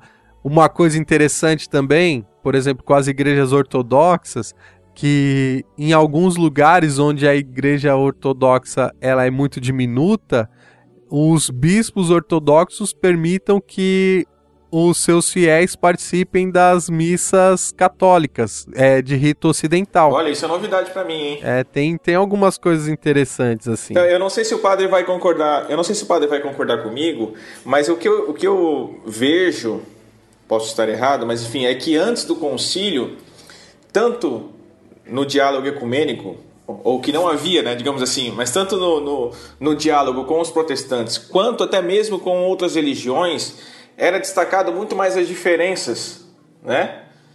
É... Ou seja, se dava por exclusão, né? Eles não são católicos, né? Eles não são cristãos, então, né? Vão embora daqui, né? Enquanto no Concílio Vaticano, no Concílio Vaticano II, os holofotes, eles é, se mudaram para o que há de verdade, né? Não só com os protestantes, mas também para com a, as outras religiões, né, que sem dúvida, né, não são cristãs, não têm a Cristo, né, mas não significam que são de todo mentirosos. Há fragmentos de verdade espalhadas em, em todo lugar. Né? É, tinha al alguma coisa ali no documento falando sobre essa essa ideia de que de se reconhecer positivamente o que está certo no outro. O que até me lembra algo que o Lewis fala, que é, é ser cristão não significa dizer que todos estão errados. Em, em, aliás, não significa dizer que todos estão errados em tudo. Mas que naquilo que eles divergem do cristianismo, eles estão errados. Mas que naquilo que eles concordam, há uma concordância. É, a, a, a, verdade aí. Exato, exato, exato. E aí, nesses pontos de contato, é que se dá o diálogo, né? Justamente. Então, o, o que antes se, se destacava, o que não era contato, né? passou a se destacar depois do concílio os pontos, justamente os pontos de contato, né? Não sei se o padre concorda, mas é, é, o que eu tenho notado, assim, né? É, e assim, a gente não pode ser ingênuo de pensar que aquilo que aconteceu lá na, na cúpula, né, numa, numa reunião é, com os maiores teólogos do mundo daquela época, isso é assimilado e vivido na igreja como um todo de uma forma homogênea, né? Porque aqui no Brasil, para nós, por exemplo, continua sendo um, um, um, problema a questão do diálogo, né? Porque não dá pra gente simplesmente dizer assim, ah, tá bom, é, tem católico se tornando evangélico e isso daí tá dentro do espírito do Vaticano II. Isso para nós é um problema ainda né? É, eu consigo ter diálogo com o pastor aqui da igreja local também, né? Aqui, aqui do bairro, mas às vezes os nossos fiéis eles não se entendem. Uh,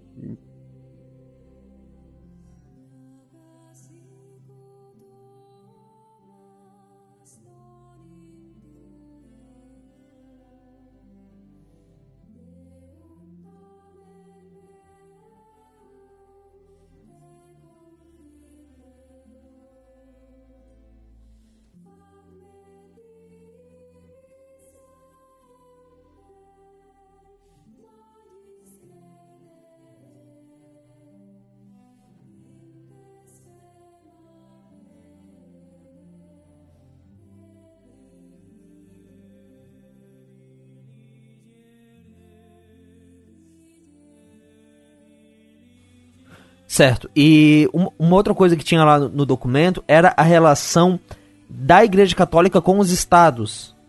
E eu achei muito curioso, porque até então ainda havia a ideia de vamos de que a união entre igreja e estado é boa. É, ou melhor, ela, ela deve ela tem é, aspectos bons. Por exemplo, quando você vai e você é, garante para a Igreja Católica alguns benefícios dentro do Estado.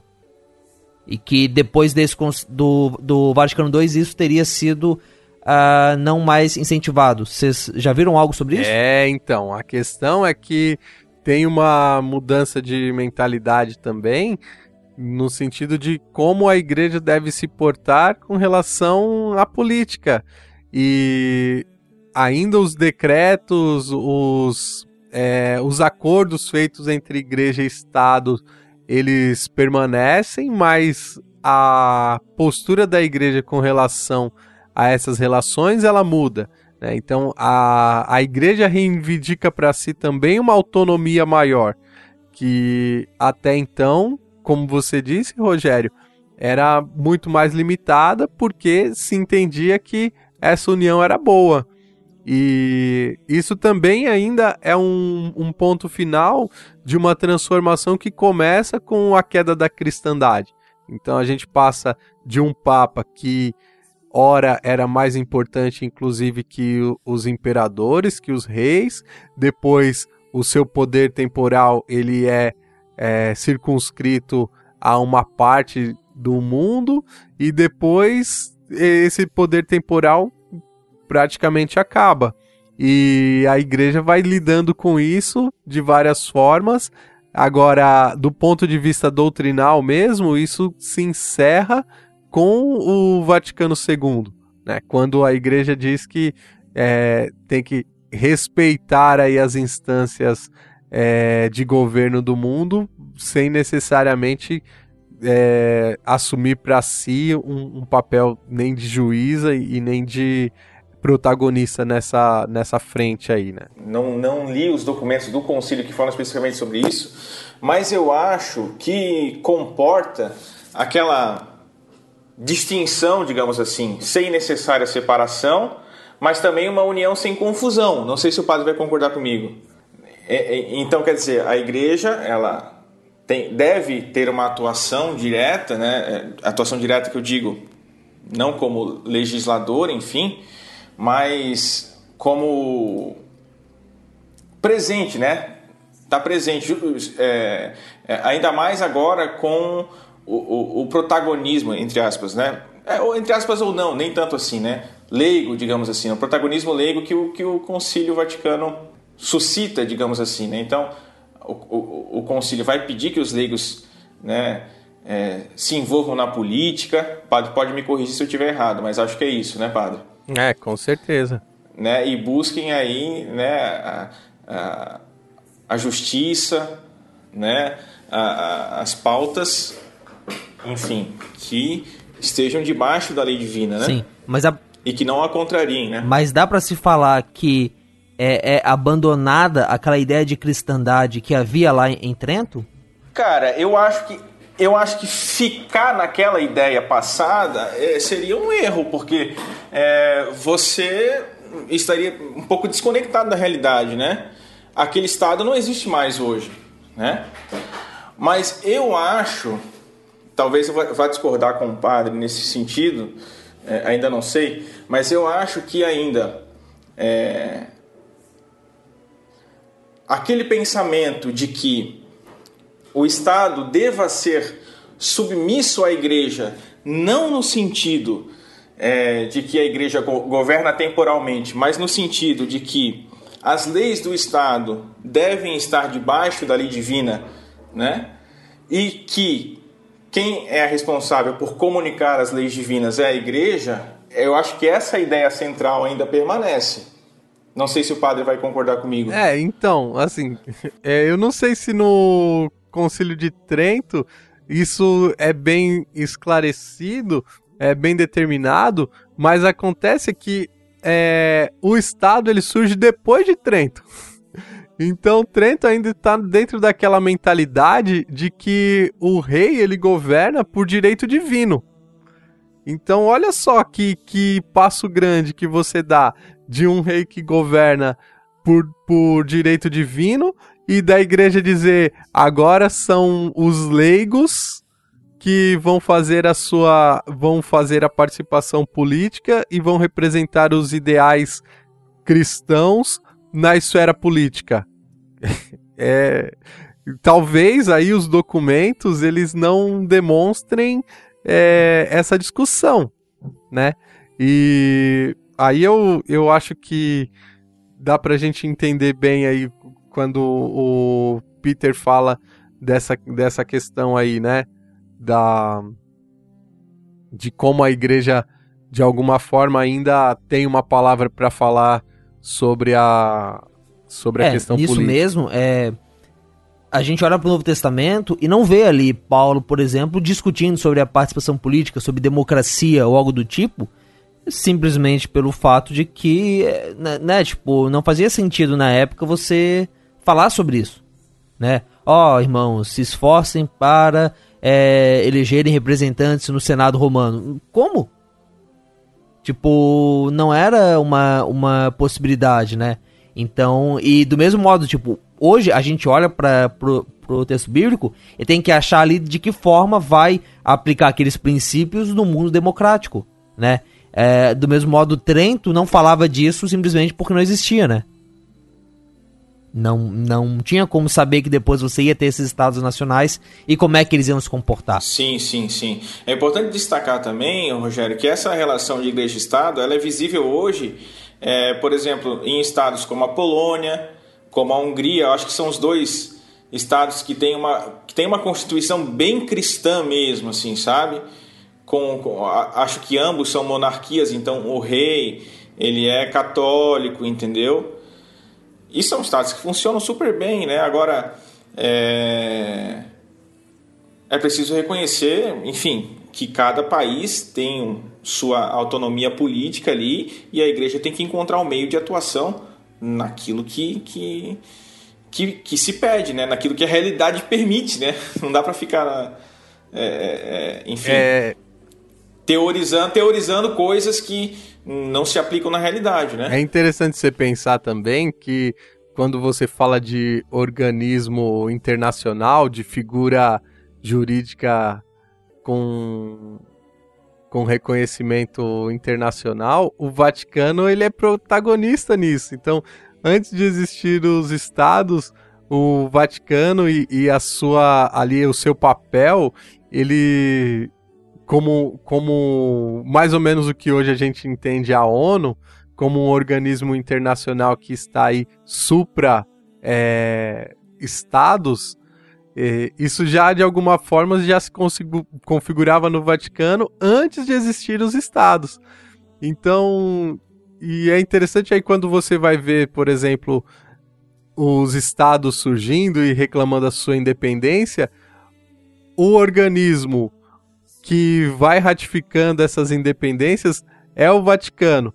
É, para dizer que quando entra nessa esfera de relação de igreja-estado e do Vaticano como uma figura é, internacional aí que de alguma forma regula as relações internacionais ou se mete nas, nas relações internacionais, isso demonstra aí que é, a questão do, do Estado ela é muito mais é, sensível é, e, e, requer uma sutileza muito maior do que geralmente a gente consegue perceber, né? Porque é, quem é que faz com que o, o, Estado seja o Estado mesmo? Né? Hoje em dia a gente fala, ah, é, a, é a constituição daquele povo, mas por muito tempo não era assim. Era ou a igreja que, que dizia, ou a força bélica, né? Ou os dois juntos, né?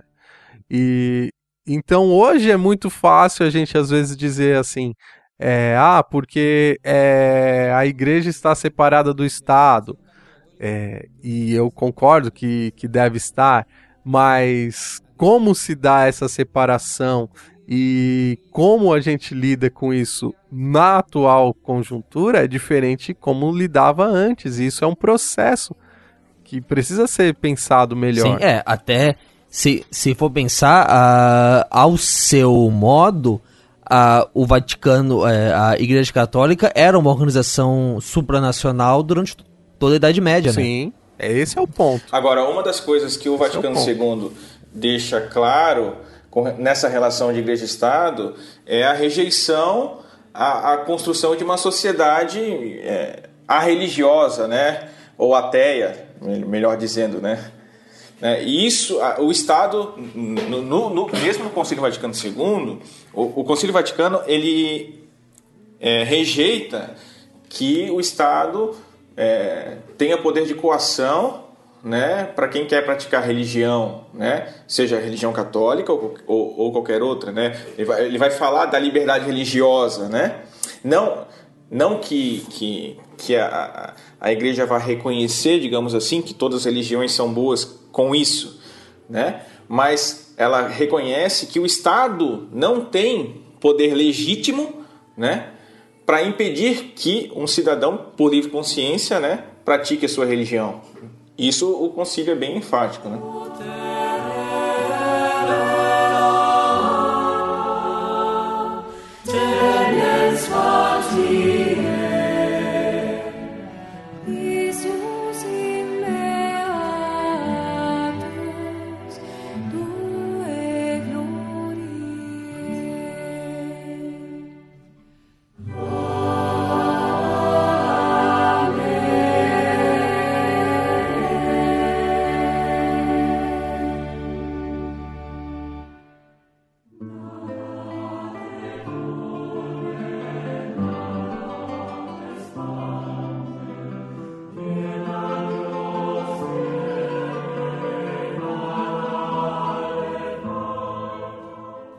O Concílio Vaticano II, então, ele começou em 62, terminou em 65. O João 23 morreu aí no meio, né? E aí o Papa Paulo VI, ele assumiu depois e seguiu em frente, né? O que, né, tipo, você percebe o quanto que o concílio leva tempo, que caramba, né? O João 23. E o, o João 23 então teve uma, um papado bem, bem curto, né? Porque logo no começo do papado ele abriu o Vaticano II e, e, morreu no meio? Uma coisa importante, Rogério, que você fala que o, o concílio iniciou em 62 e terminou em 65, né? Agora, não significa que o Vaticano ficou com 2.500 padres lá sim, o sim. tempo todo, né? Foram quatro sessões e essas quatro sessões elas são celebradas em tempos assim, mais ou menos de dois meses cada uma, né? Então não é que não é que essa galera ficou lá no Vaticano o tempo todo e nem mesmo que todos estiveram presentes em todas as sessões. Não, né? Esse foi o número total de participantes. Mas houveram sessões de dois meses, né? Com menos participantes, sessões com mais, uhum. enfim. É, é claro. Então, né? nesse, nesses três anos foram quatro sessões de aproximadamente aí dois meses cada uma, né? Porque senão, imagina, a igreja do mundo todo ia ficar sem bispo, né? Porque 2.540 540 bispos lá no Não, Vaticano. E o Vaticano é, é um lugar pequeno, cara. Você não consegue manter tanta gente assim em tanto tempo, sim, cara, sabe? Sim. Tipo, não é... A sim, logística disso é complicada. A gente faz retiro para 300 pessoas e já é difícil. E assim, e o Vaticano ser pequeno, é, esses dias eu vi uma. Tem, tem um site que ele compara o tamanho de países. Então você dá o país, ele dá a forma dele e você consegue comparar com a sua cidade. Cara, assim, o Vaticano é menor do que a UFSC aqui em, em Florianópolis. Caramba! Sabe, tipo, Cara, é, assim, é. é assim, é, é muito pequeno, então realmente não dava. Tinha que ser ali dois meses e vou embora que, que a gente tem que limpar isso aqui. Mas como é que foi o, o legado do Vaticano II? Como é que a igreja recebeu isso? Tipo, os bispos foram para casa, o documento. Aliás, no final do Vaticano II teve um documento que foi. Uh, qual que é a palavra que se dá? Não é sancionado, não é outorgado. Um documento que foi publicado dizendo que quais foram as, as decisões do concílio e ele foi traduzido em várias línguas e espalhado pelo mundo afora, né? É, mais ou menos isso. Na verdade, é uma série de documentos, algumas constituições, algumas declarações, alguns decretos. Vocês já, já leram tudo isso? Ou é uma coisa que não dá para ler? Ah, eu já li uma boa parte. Tudo, tudo, não.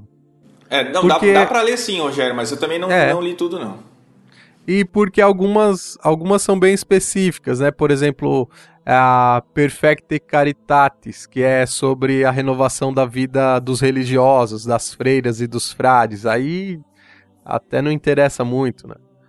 Mas alguns para nós eles são quase que, pelo menos para quem faz teologia, é, são obrigatórios, que é a Dei Verbum, a Lumen Gentium, a Sacrosanto Concílio e a Gaudium et Spes, né, que tem aí esse cunho mais eclesiológico e da relação com as Sagradas Escrituras e com a liturgia, né? E então, mas é bem isso mesmo. Os bispos terminaram o concílio, foi né, encerrado oficialmente. Depois de um tempo, o Papa Paulo VI é, promulga essas constituições, decretos e declarações. E aí, vamos fazer, vamos fazer acontecer. Vamos agora nos guiar a partir é, dessas, vamos dizer, leis ou disciplinas que foram estabelecidas. E, e aí um monte de coisa surge, né? Seja depois, porque assim, por exemplo, o concílio ele decreta que a, as celebrações serão na língua do povo, mas aí então precisa preparar um novo missal, é um novo sacramentário, ou seja, um novo ritual para cada sacramento. E depois disso, também, já no tempo de João Paulo II, se faz o novo catecismo da Igreja Católica, já dentro do espírito do concílio.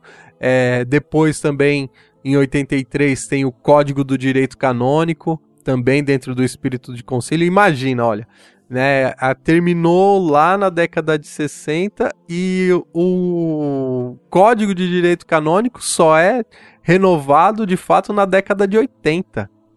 Então ainda teve bastante tempo aí para que isso, isso amadureça e as coisas aconteçam aí de fato como deveria acontecer.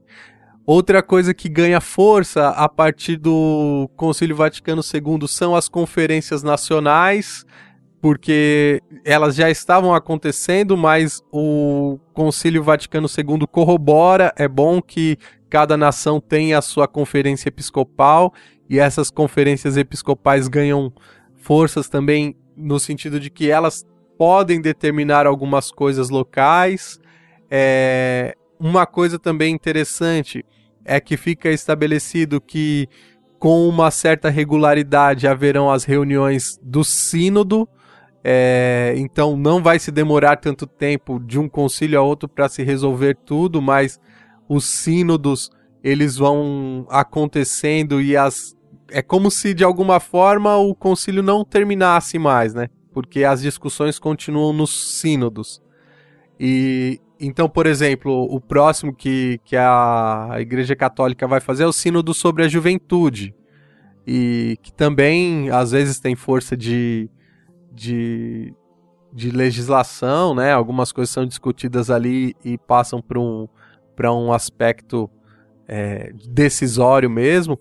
Por exemplo, o último que teve foi sobre a família. Então, se discutia é, a comunhão dos recasados e não se avançou, né? Se pensava que quem fosse casado duas vezes na igreja poderia comungar e o sino das famílias é, entende que não, que continua do jeito como estava.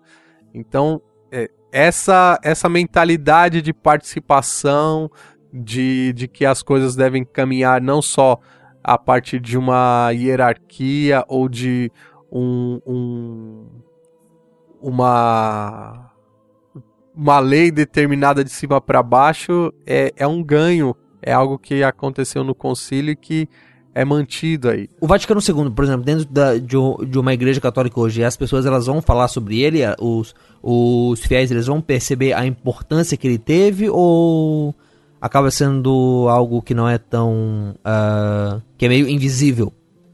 Que você percebe os efeitos, mas não percebe o objeto em si. Bem, eu, eu da minha parte, já mesmo quando eu era um participante só da igreja, eu sempre ouvi falar do Concílio Vaticano II e sempre foi estimulado para que nós aprendêssemos sobre.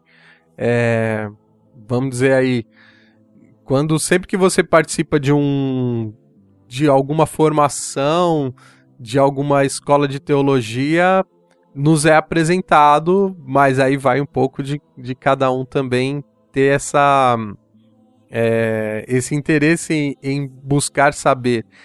Mas isso é meio complicado, né, Rogério? Porque no catolicismo, você pode muito bem ser um católico sem que você se interesse em aprender as coisas da igreja. Isso é muito triste, isso é um desafio que a gente enfrenta. Então, a maioria dos cristãos católicos é, sentem os efeitos do Vaticano II, mas não entendem da onde vem isso. Né? E assim, é a mesma coisa do, do Evangelho, se você for ver que as pessoas sabem que existe até, mas não param para ler. Exato, exato. Eu ia falar justamente isso. Depende mais mesmo do engajamento do fiel, né, nas coisas da igreja, na, na vida de estudos, né, de oração, enfim. Porque quem não é engajado é, é como um peixe que está mergulhado no mar, mas não é, vê a água. Nesse né? ponto, e até em outros, é, até no fato de ser uma coisa global também, eu vejo bastante semelhança é, entre o Vaticano II e o, e o Congresso de Lausanne de 74, que foi um congresso muito importante para a Igreja Protestante.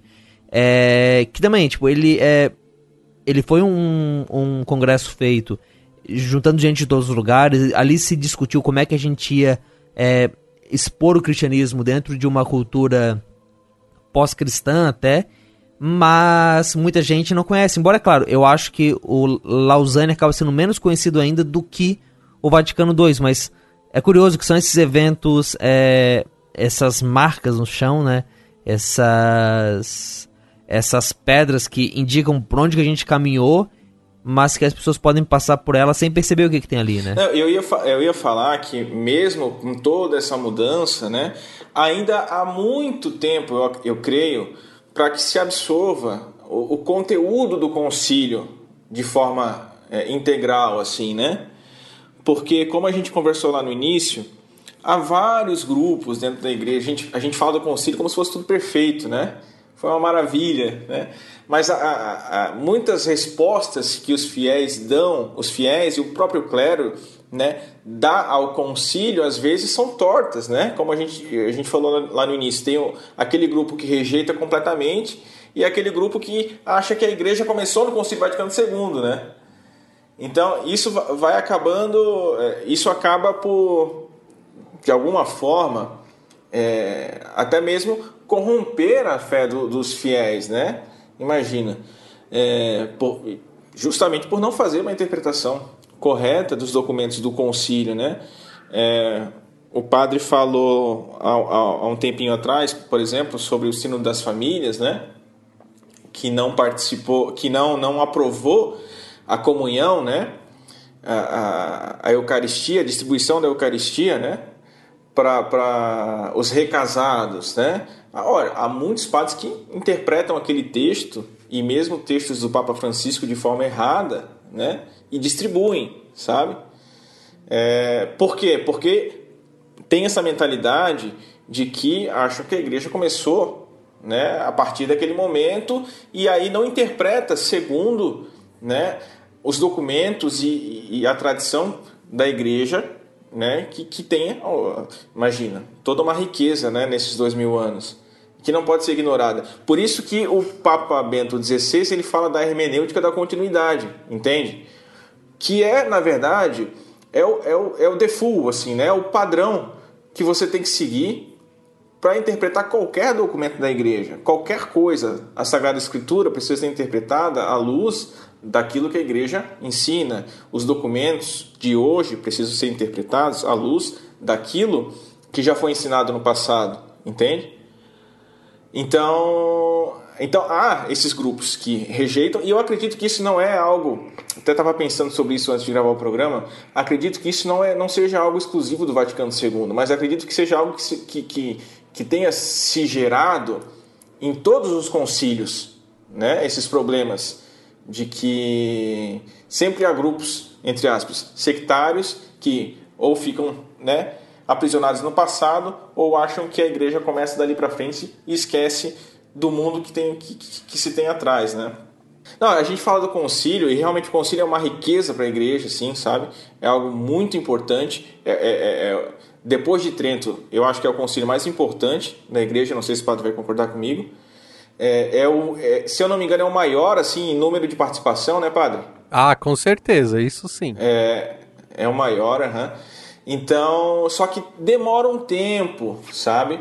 para a igreja absorver, para os fiéis absorverem os textos, para o clero né, seguir as orientações certinho. Então, eu acho que a gente está nesse momento né, de, de, de, de, que há ainda muitos grupos é, que divergem, né, mas o texto do concílio está lá, ele é claro, né, e só depende um pouquinho da boa intenção de cada um para poder tirar dali aquilo que realmente a igreja quis ensinar. Né? Eu diria ainda que assim a nossa situação, sejamos católicos ou protestantes, ela é muito complicada. Se você for pensar é, em termos de cristianismo e a tendência é essa complicação aumentar, porque você pensa assim, lá em Niceia você era um cristão muito mais livre. você poderia ser cristão de diversas formas e algumas coisas não estavam bem estabelecidas, então não tinha tanto problema. É... Aí o Rogério falava assim do é, a Constituição de Lausanne, como que é? é? O Pacto de Lausanne, foi o encontro de lá e tal. Então, o Pacto de Lausanne. É, mas se a gente pensar, por exemplo, quem é que conhece a, o Concílio de Nicéia, que é uma coisa comum entre nós? e a, até Constantinopla e, e, assim por diante. É, qual cristão que conhece a profundidade e o impacto destes concílios para nossa fé? E aí, se a gente pega o lado católico, nenhum concílio ele desmente os demais. No máximo, ele atualiza, ele coloca as coisas num, numa outra. É, de uma outra forma, mas é sempre em continuidade. E como o Peter falava, o duro é a gente fazer um recorte daquilo que é o cristianismo só a partir de um ponto. Então, não dá para você dizer que você é católico, cristão no século 21 só a partir de do Concílio Vaticano II. É, não dá para você dizer, ah, não, eu renego o Concílio Vaticano II e fico em Trento. Ou pior ainda, né? Eu vou ser cristão católico só, só pegando ali os quatro primeiros concílios. Entende? É, o duro, o complexo da coisa é justamente você entender que existe essa grande tradição e que isso é uma coisa benéfica para nós. Né? Nós não podemos olhar a tradição como algo que nos prende, mas como um arcabouço de fé e de teologia que nos ajuda a viver hoje bem a nossa fé, né? E aí, de acordo com isso, sim, a, a, a, o magistério, os líderes atuais, eles vão tentar dar umas respostas às vezes boa, às vezes não tão boa assim, e por isso que às vezes tem algum conflito aí. Mas é importante você nem abrir mão da tradição, no nosso caso cristão católico, e também é, não achar que é, a palavra do, do magistério, da hierarquia, ela é uma palavra vã, né? Porque, ah, eu tenho a tradição, isso me basta. Então, a gente tem que conjugar tudo isso. É, aquilo que está no papel, vamos dizer, a palavra do, das lideranças e sim, né, o nosso bom senso aquilo que nos toca para vivermos bem o cristianismo hoje. Ou então a pessoa vira protestante, ignora é. isso tudo e fica feliz. Ou seja, lidar com as coisas no hoje, né? E esses problemas que o, que o padre levanta aí, que eu levantei também, não são novidade, né? O, o padre falou do concílio de Nicéia, se vocês buscarem, é, eu até convido os ouvintes aí a pesquisarem sobre os escritos de São Gregório de Nazianzo, né? São Gregório de Nazianzo ele, ele participou do Concílio de Constantinopla, que foi complementar o credo de Nicéia, né? Ele abandonou o concílio e escreveu horrores sobre os bispos que estavam lá, porque os bispos não queriam interpretar a questão do Espírito Santo à luz do concílio antigo como realmente uma pessoa divina, né? Como realmente Deus, parte da Trindade, por, por ainda influência ariana, né? Então São Gregório de Naziano chama todo mundo de cavalo, de cachorro. Naquele tempo eles não tinham papas na língua, né?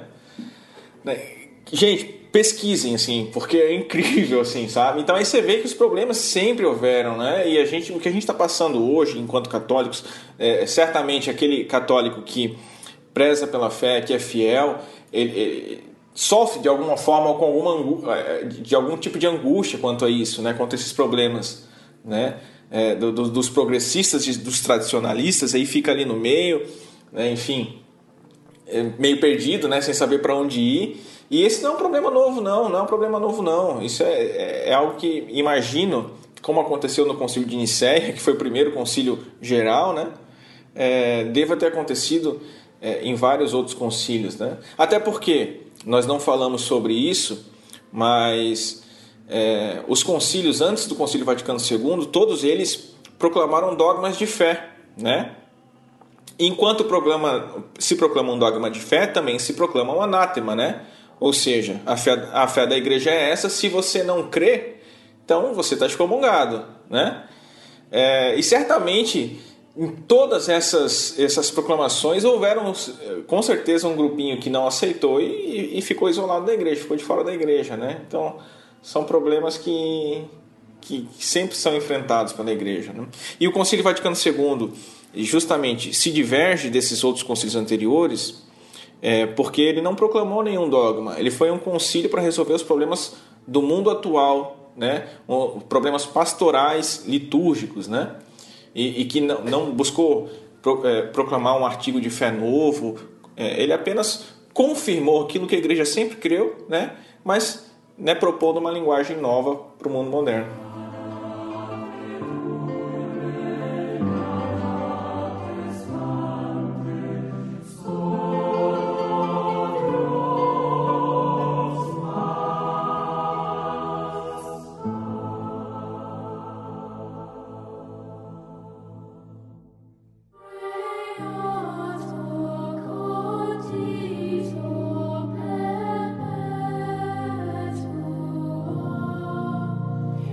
Existe alguma conversa, é, embora eu acho que, pelo que vocês falaram, é, tá longe disso, mas existe alguma conversa de fazer o Vaticano 3? Fechar a trilogia? Exatamente. O Concílio de Latrão foi quase uma franquia dos Velozes e Furiosos aí, né? Foi até o quinto. É né? verdade. É, mas se não tinha The Rock, não era Velozes e Furiosos. ah, vai que tinha. Tinha Rocha, era, era, era. Olha só, tinha o Pedro, e sobre essa rocha a gente ficaria. Tinha The Rock. The Rock, tinha claro. The Rock. Ó, dá pra fazer aí um Ovelhas Elétricas. É, The Rock como uma prefiguração exatamente, de Pedro. Exatamente, Com certeza Pedro tinha aquele nossa, a, fica a dica. O, o, carisma do The Rock tinha, com certeza, isso é fato.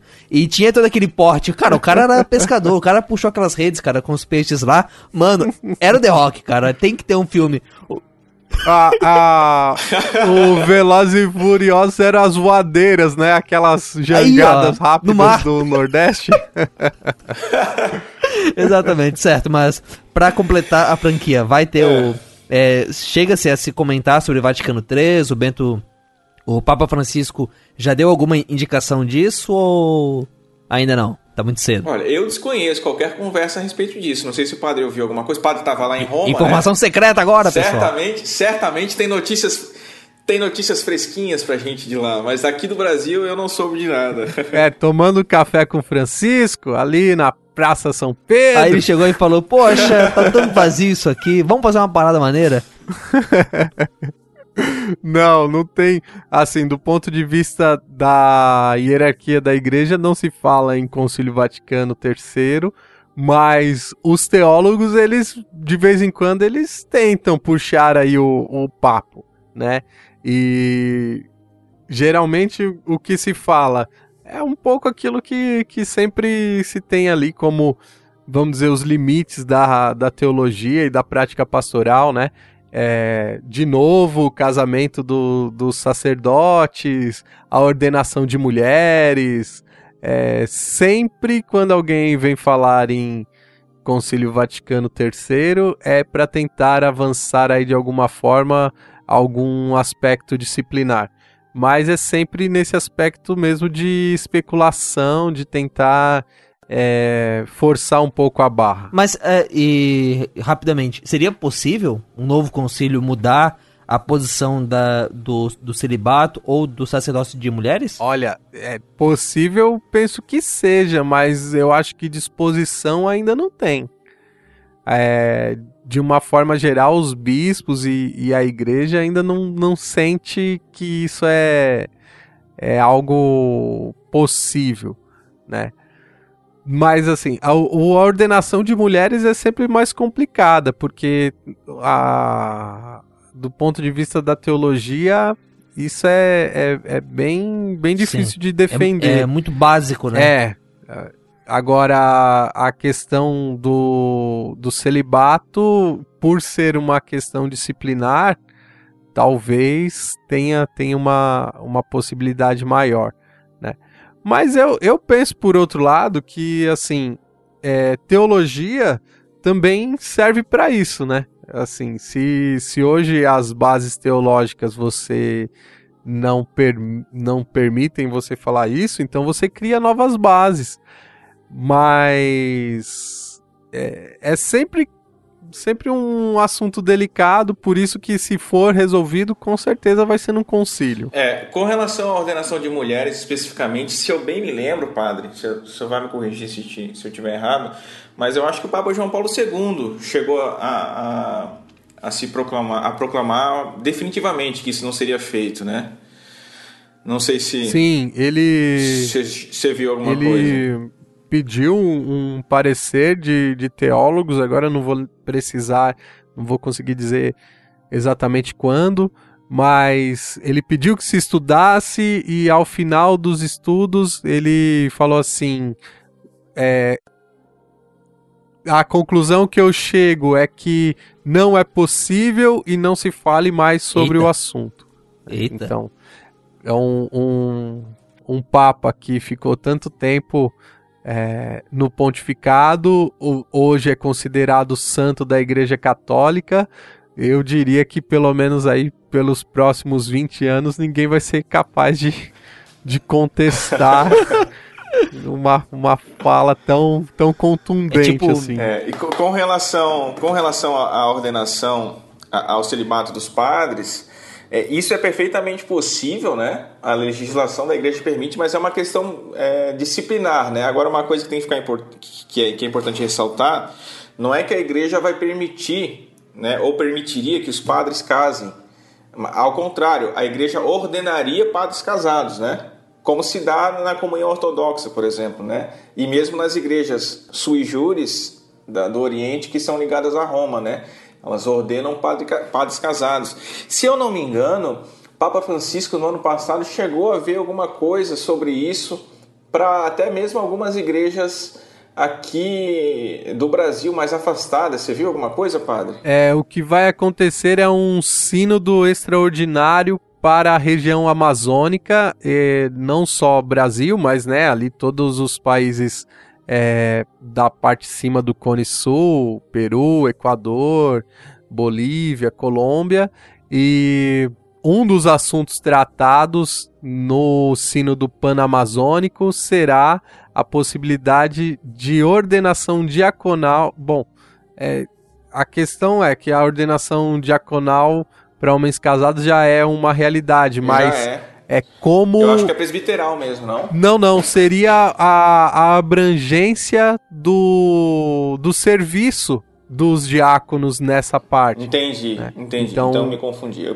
é, continuaria sendo diácono e mas talvez teria a, a, possibilidade de, de avançar em termos de alguns serviços, né? Então, é, algum, algumas práticas litúrgicas é, poderiam ser feitas por esses diáconos que hoje ainda não são feitas, né? Então, por exemplo, é, de repente até mesmo a, a distribuição da unção dos enfermos, é, a, a condução da, das igrejas, é, das paróquias, né? Que hoje em dia, por exemplo, um diácono não pode ser pároco. É, agora, não sei se avançaria em termos de Eucaristia, celebração da Eucaristia, mas aí eu acho que já, já os transformaria em presbíteros, né? Aí eu já não, não sei dizer para onde é que vai isso. Certo, bom, mas aí, aí, bom, aí já é outra. Aí a gente entra ainda mais nessa né, tipo, olha só, a gente descobre que tem presbiterianos católicos, tem até presbíteros, que benção. Mas é isso. Ah, eu sou presbítero. Aí, olha só, que massa, cara. Pô, você claro. pô, am, amigo do, do Nicodemos, então, que bom, cara, fico feliz. É, colega. Exatamente, cara, que legal. Os presbiterianos que roubaram esse título da gente, hein? Na verdade, na verdade, estava tudo lá na Bíblia. Paulo colocou essa parada, vocês que falaram, é nosso. Ah, nem vem aí, não.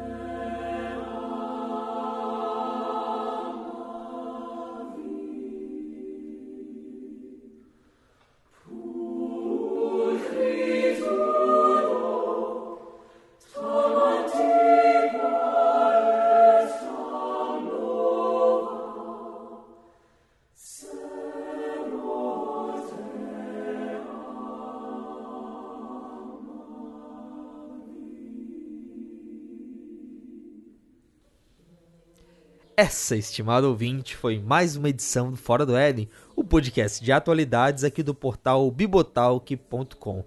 E antes de eu falar como é que você pode ouvir o programa em outros lugares, antes de eu convidar você para vir aqui falar com a gente, deixa eu falar, e antes de eu falar das músicas que a gente, aliás, usou aí nesse programa, Uh, deixa eu falar sobre as pessoas que apoiam o Fora do Éden a continuar. Tem alguns irmãos, a gente é, abriu a possibilidade no catarse.me barra Fora do Éden e lá no PicPay, procurando pelo arroba Fora do Éden, para poderem contribuir todo mês. E alguns irmãos atenderam o chamado de ajuda. Eles são o Douglas Araújo, o Davi Antônio Mendes da Silva, o Giovanni Luz, o Eduardo J. Oliveira e, no PicPay, o Diego dos Anjos, o novato aí nessa lista que a gente traz para vocês a cada quinzena. Então, nosso muito obrigado. E se você está ouvindo, agradece eles também, porque eles que estão ajudando Fora do Éden a continuar dando essa força. E se você sentir assim no seu coraçãozinho o desejo de poder fazer parte dessa lista, fazer parte desses irmãos, desses apoiadores, desses mantenedores, eu não achei uma palavra bonita para os mecenas do Fora do Éden, você pode entrar nesses links, os links estão aqui no post, ou o que eu já disse antes, e repito agora, catarse.me barra fora do Éden, ou arroba fora do Éden no PicPay. Mas deu de jabá. Se você quiser falar com a gente, se você quiser falar sobre os programas, mandar uma ideia de pauta, ou simplesmente mandar um oi, tem várias formas para você fazer isso. A primeira delas, você pode usar um e-mail, uma coisa antiga, mas é um programa sobre igreja católica, a gente está falando de coisas antigas. Manda lá um e-mail pra gente no fora do bibotalk.com. Mas a gente também é moderninho quando a gente quer. Então a gente tem as nossas redes sociais, lá no Facebook, lá no Instagram. É só você procurar por Fora do Éden que você vai encontrar a gente. E a gente tem um grupo no WhatsApp e um grupo no Telegram. Que são grupos onde a conversa segue mais e dá para falar direto com o pessoal da equipe. Link para tudo isso aqui no post. Bom, para você ouvir o Fora do Éden, Uh, toda semana eu falo isso, mas toda quinzena eu falo isso, mas vão lá, a gente traz aqui mais uma vez, não me custa repetir para vocês. Uh, você pode acessar o site do Bibotalk, baixar o programa, deixar um comentário, muito importante, muito importante. Se você passar no post para pegar os links ali de trás, deixa um comentário pra gente, vai lá, é legal, é maneiro. Ah, mas esse caminho todo, embora te permita deixar o comentário, mas ele custa tempo e sei lá, cara, você tem que baixar, achar o arquivo no computador, no celular, colocar para tocar e às vezes ele, né, eu não faço isso. O que eu recomendo você a fazer?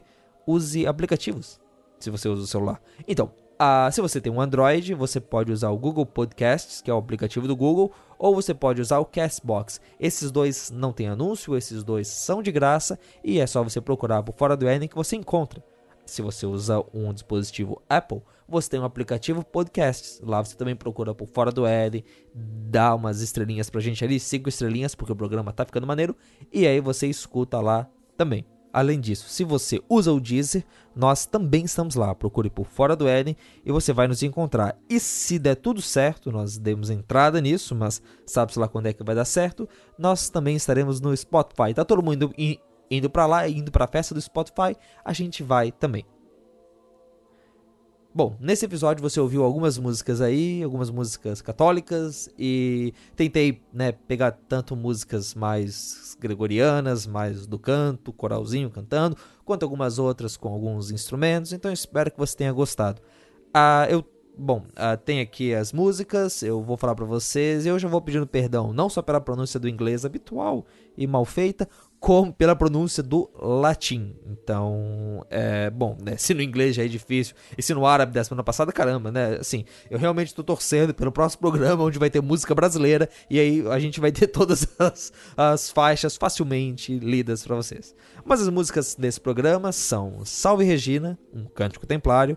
Mass of the Angels, um cântico em latim e com nome em inglês, sei lá. Uh, teve algumas músicas de uma antologia de músicas de adoração católica do século 17 e 18. Uau! Uh, Ave Maria, por Stile Antico. Kyrie Eleison, um canto gregoriano. E Adoro Te Devote, uma cantada, uma canção cantada pela Fundação Canto Católico. E, para terminar, Cero Te Amave, a Cero Chamave é inspirada numa, num trecho lá do Confissões do Santo Agostinho. Se você conhece o Projeto Sola, é aquela música do Tarde Te Amei, mas em latim ela fica muito bonita e eu espero que você goste também. Se você não conhece esse trecho, é o Solilóquio do Amor. Procura lá que você vai encontrar aí na internet, e assim como vai encontrar a versão em latim, que é maneirinha. Beleza? Então é isso, pessoal. Na quinzena que vem a gente volta com mais um programa. Abraços e até lá!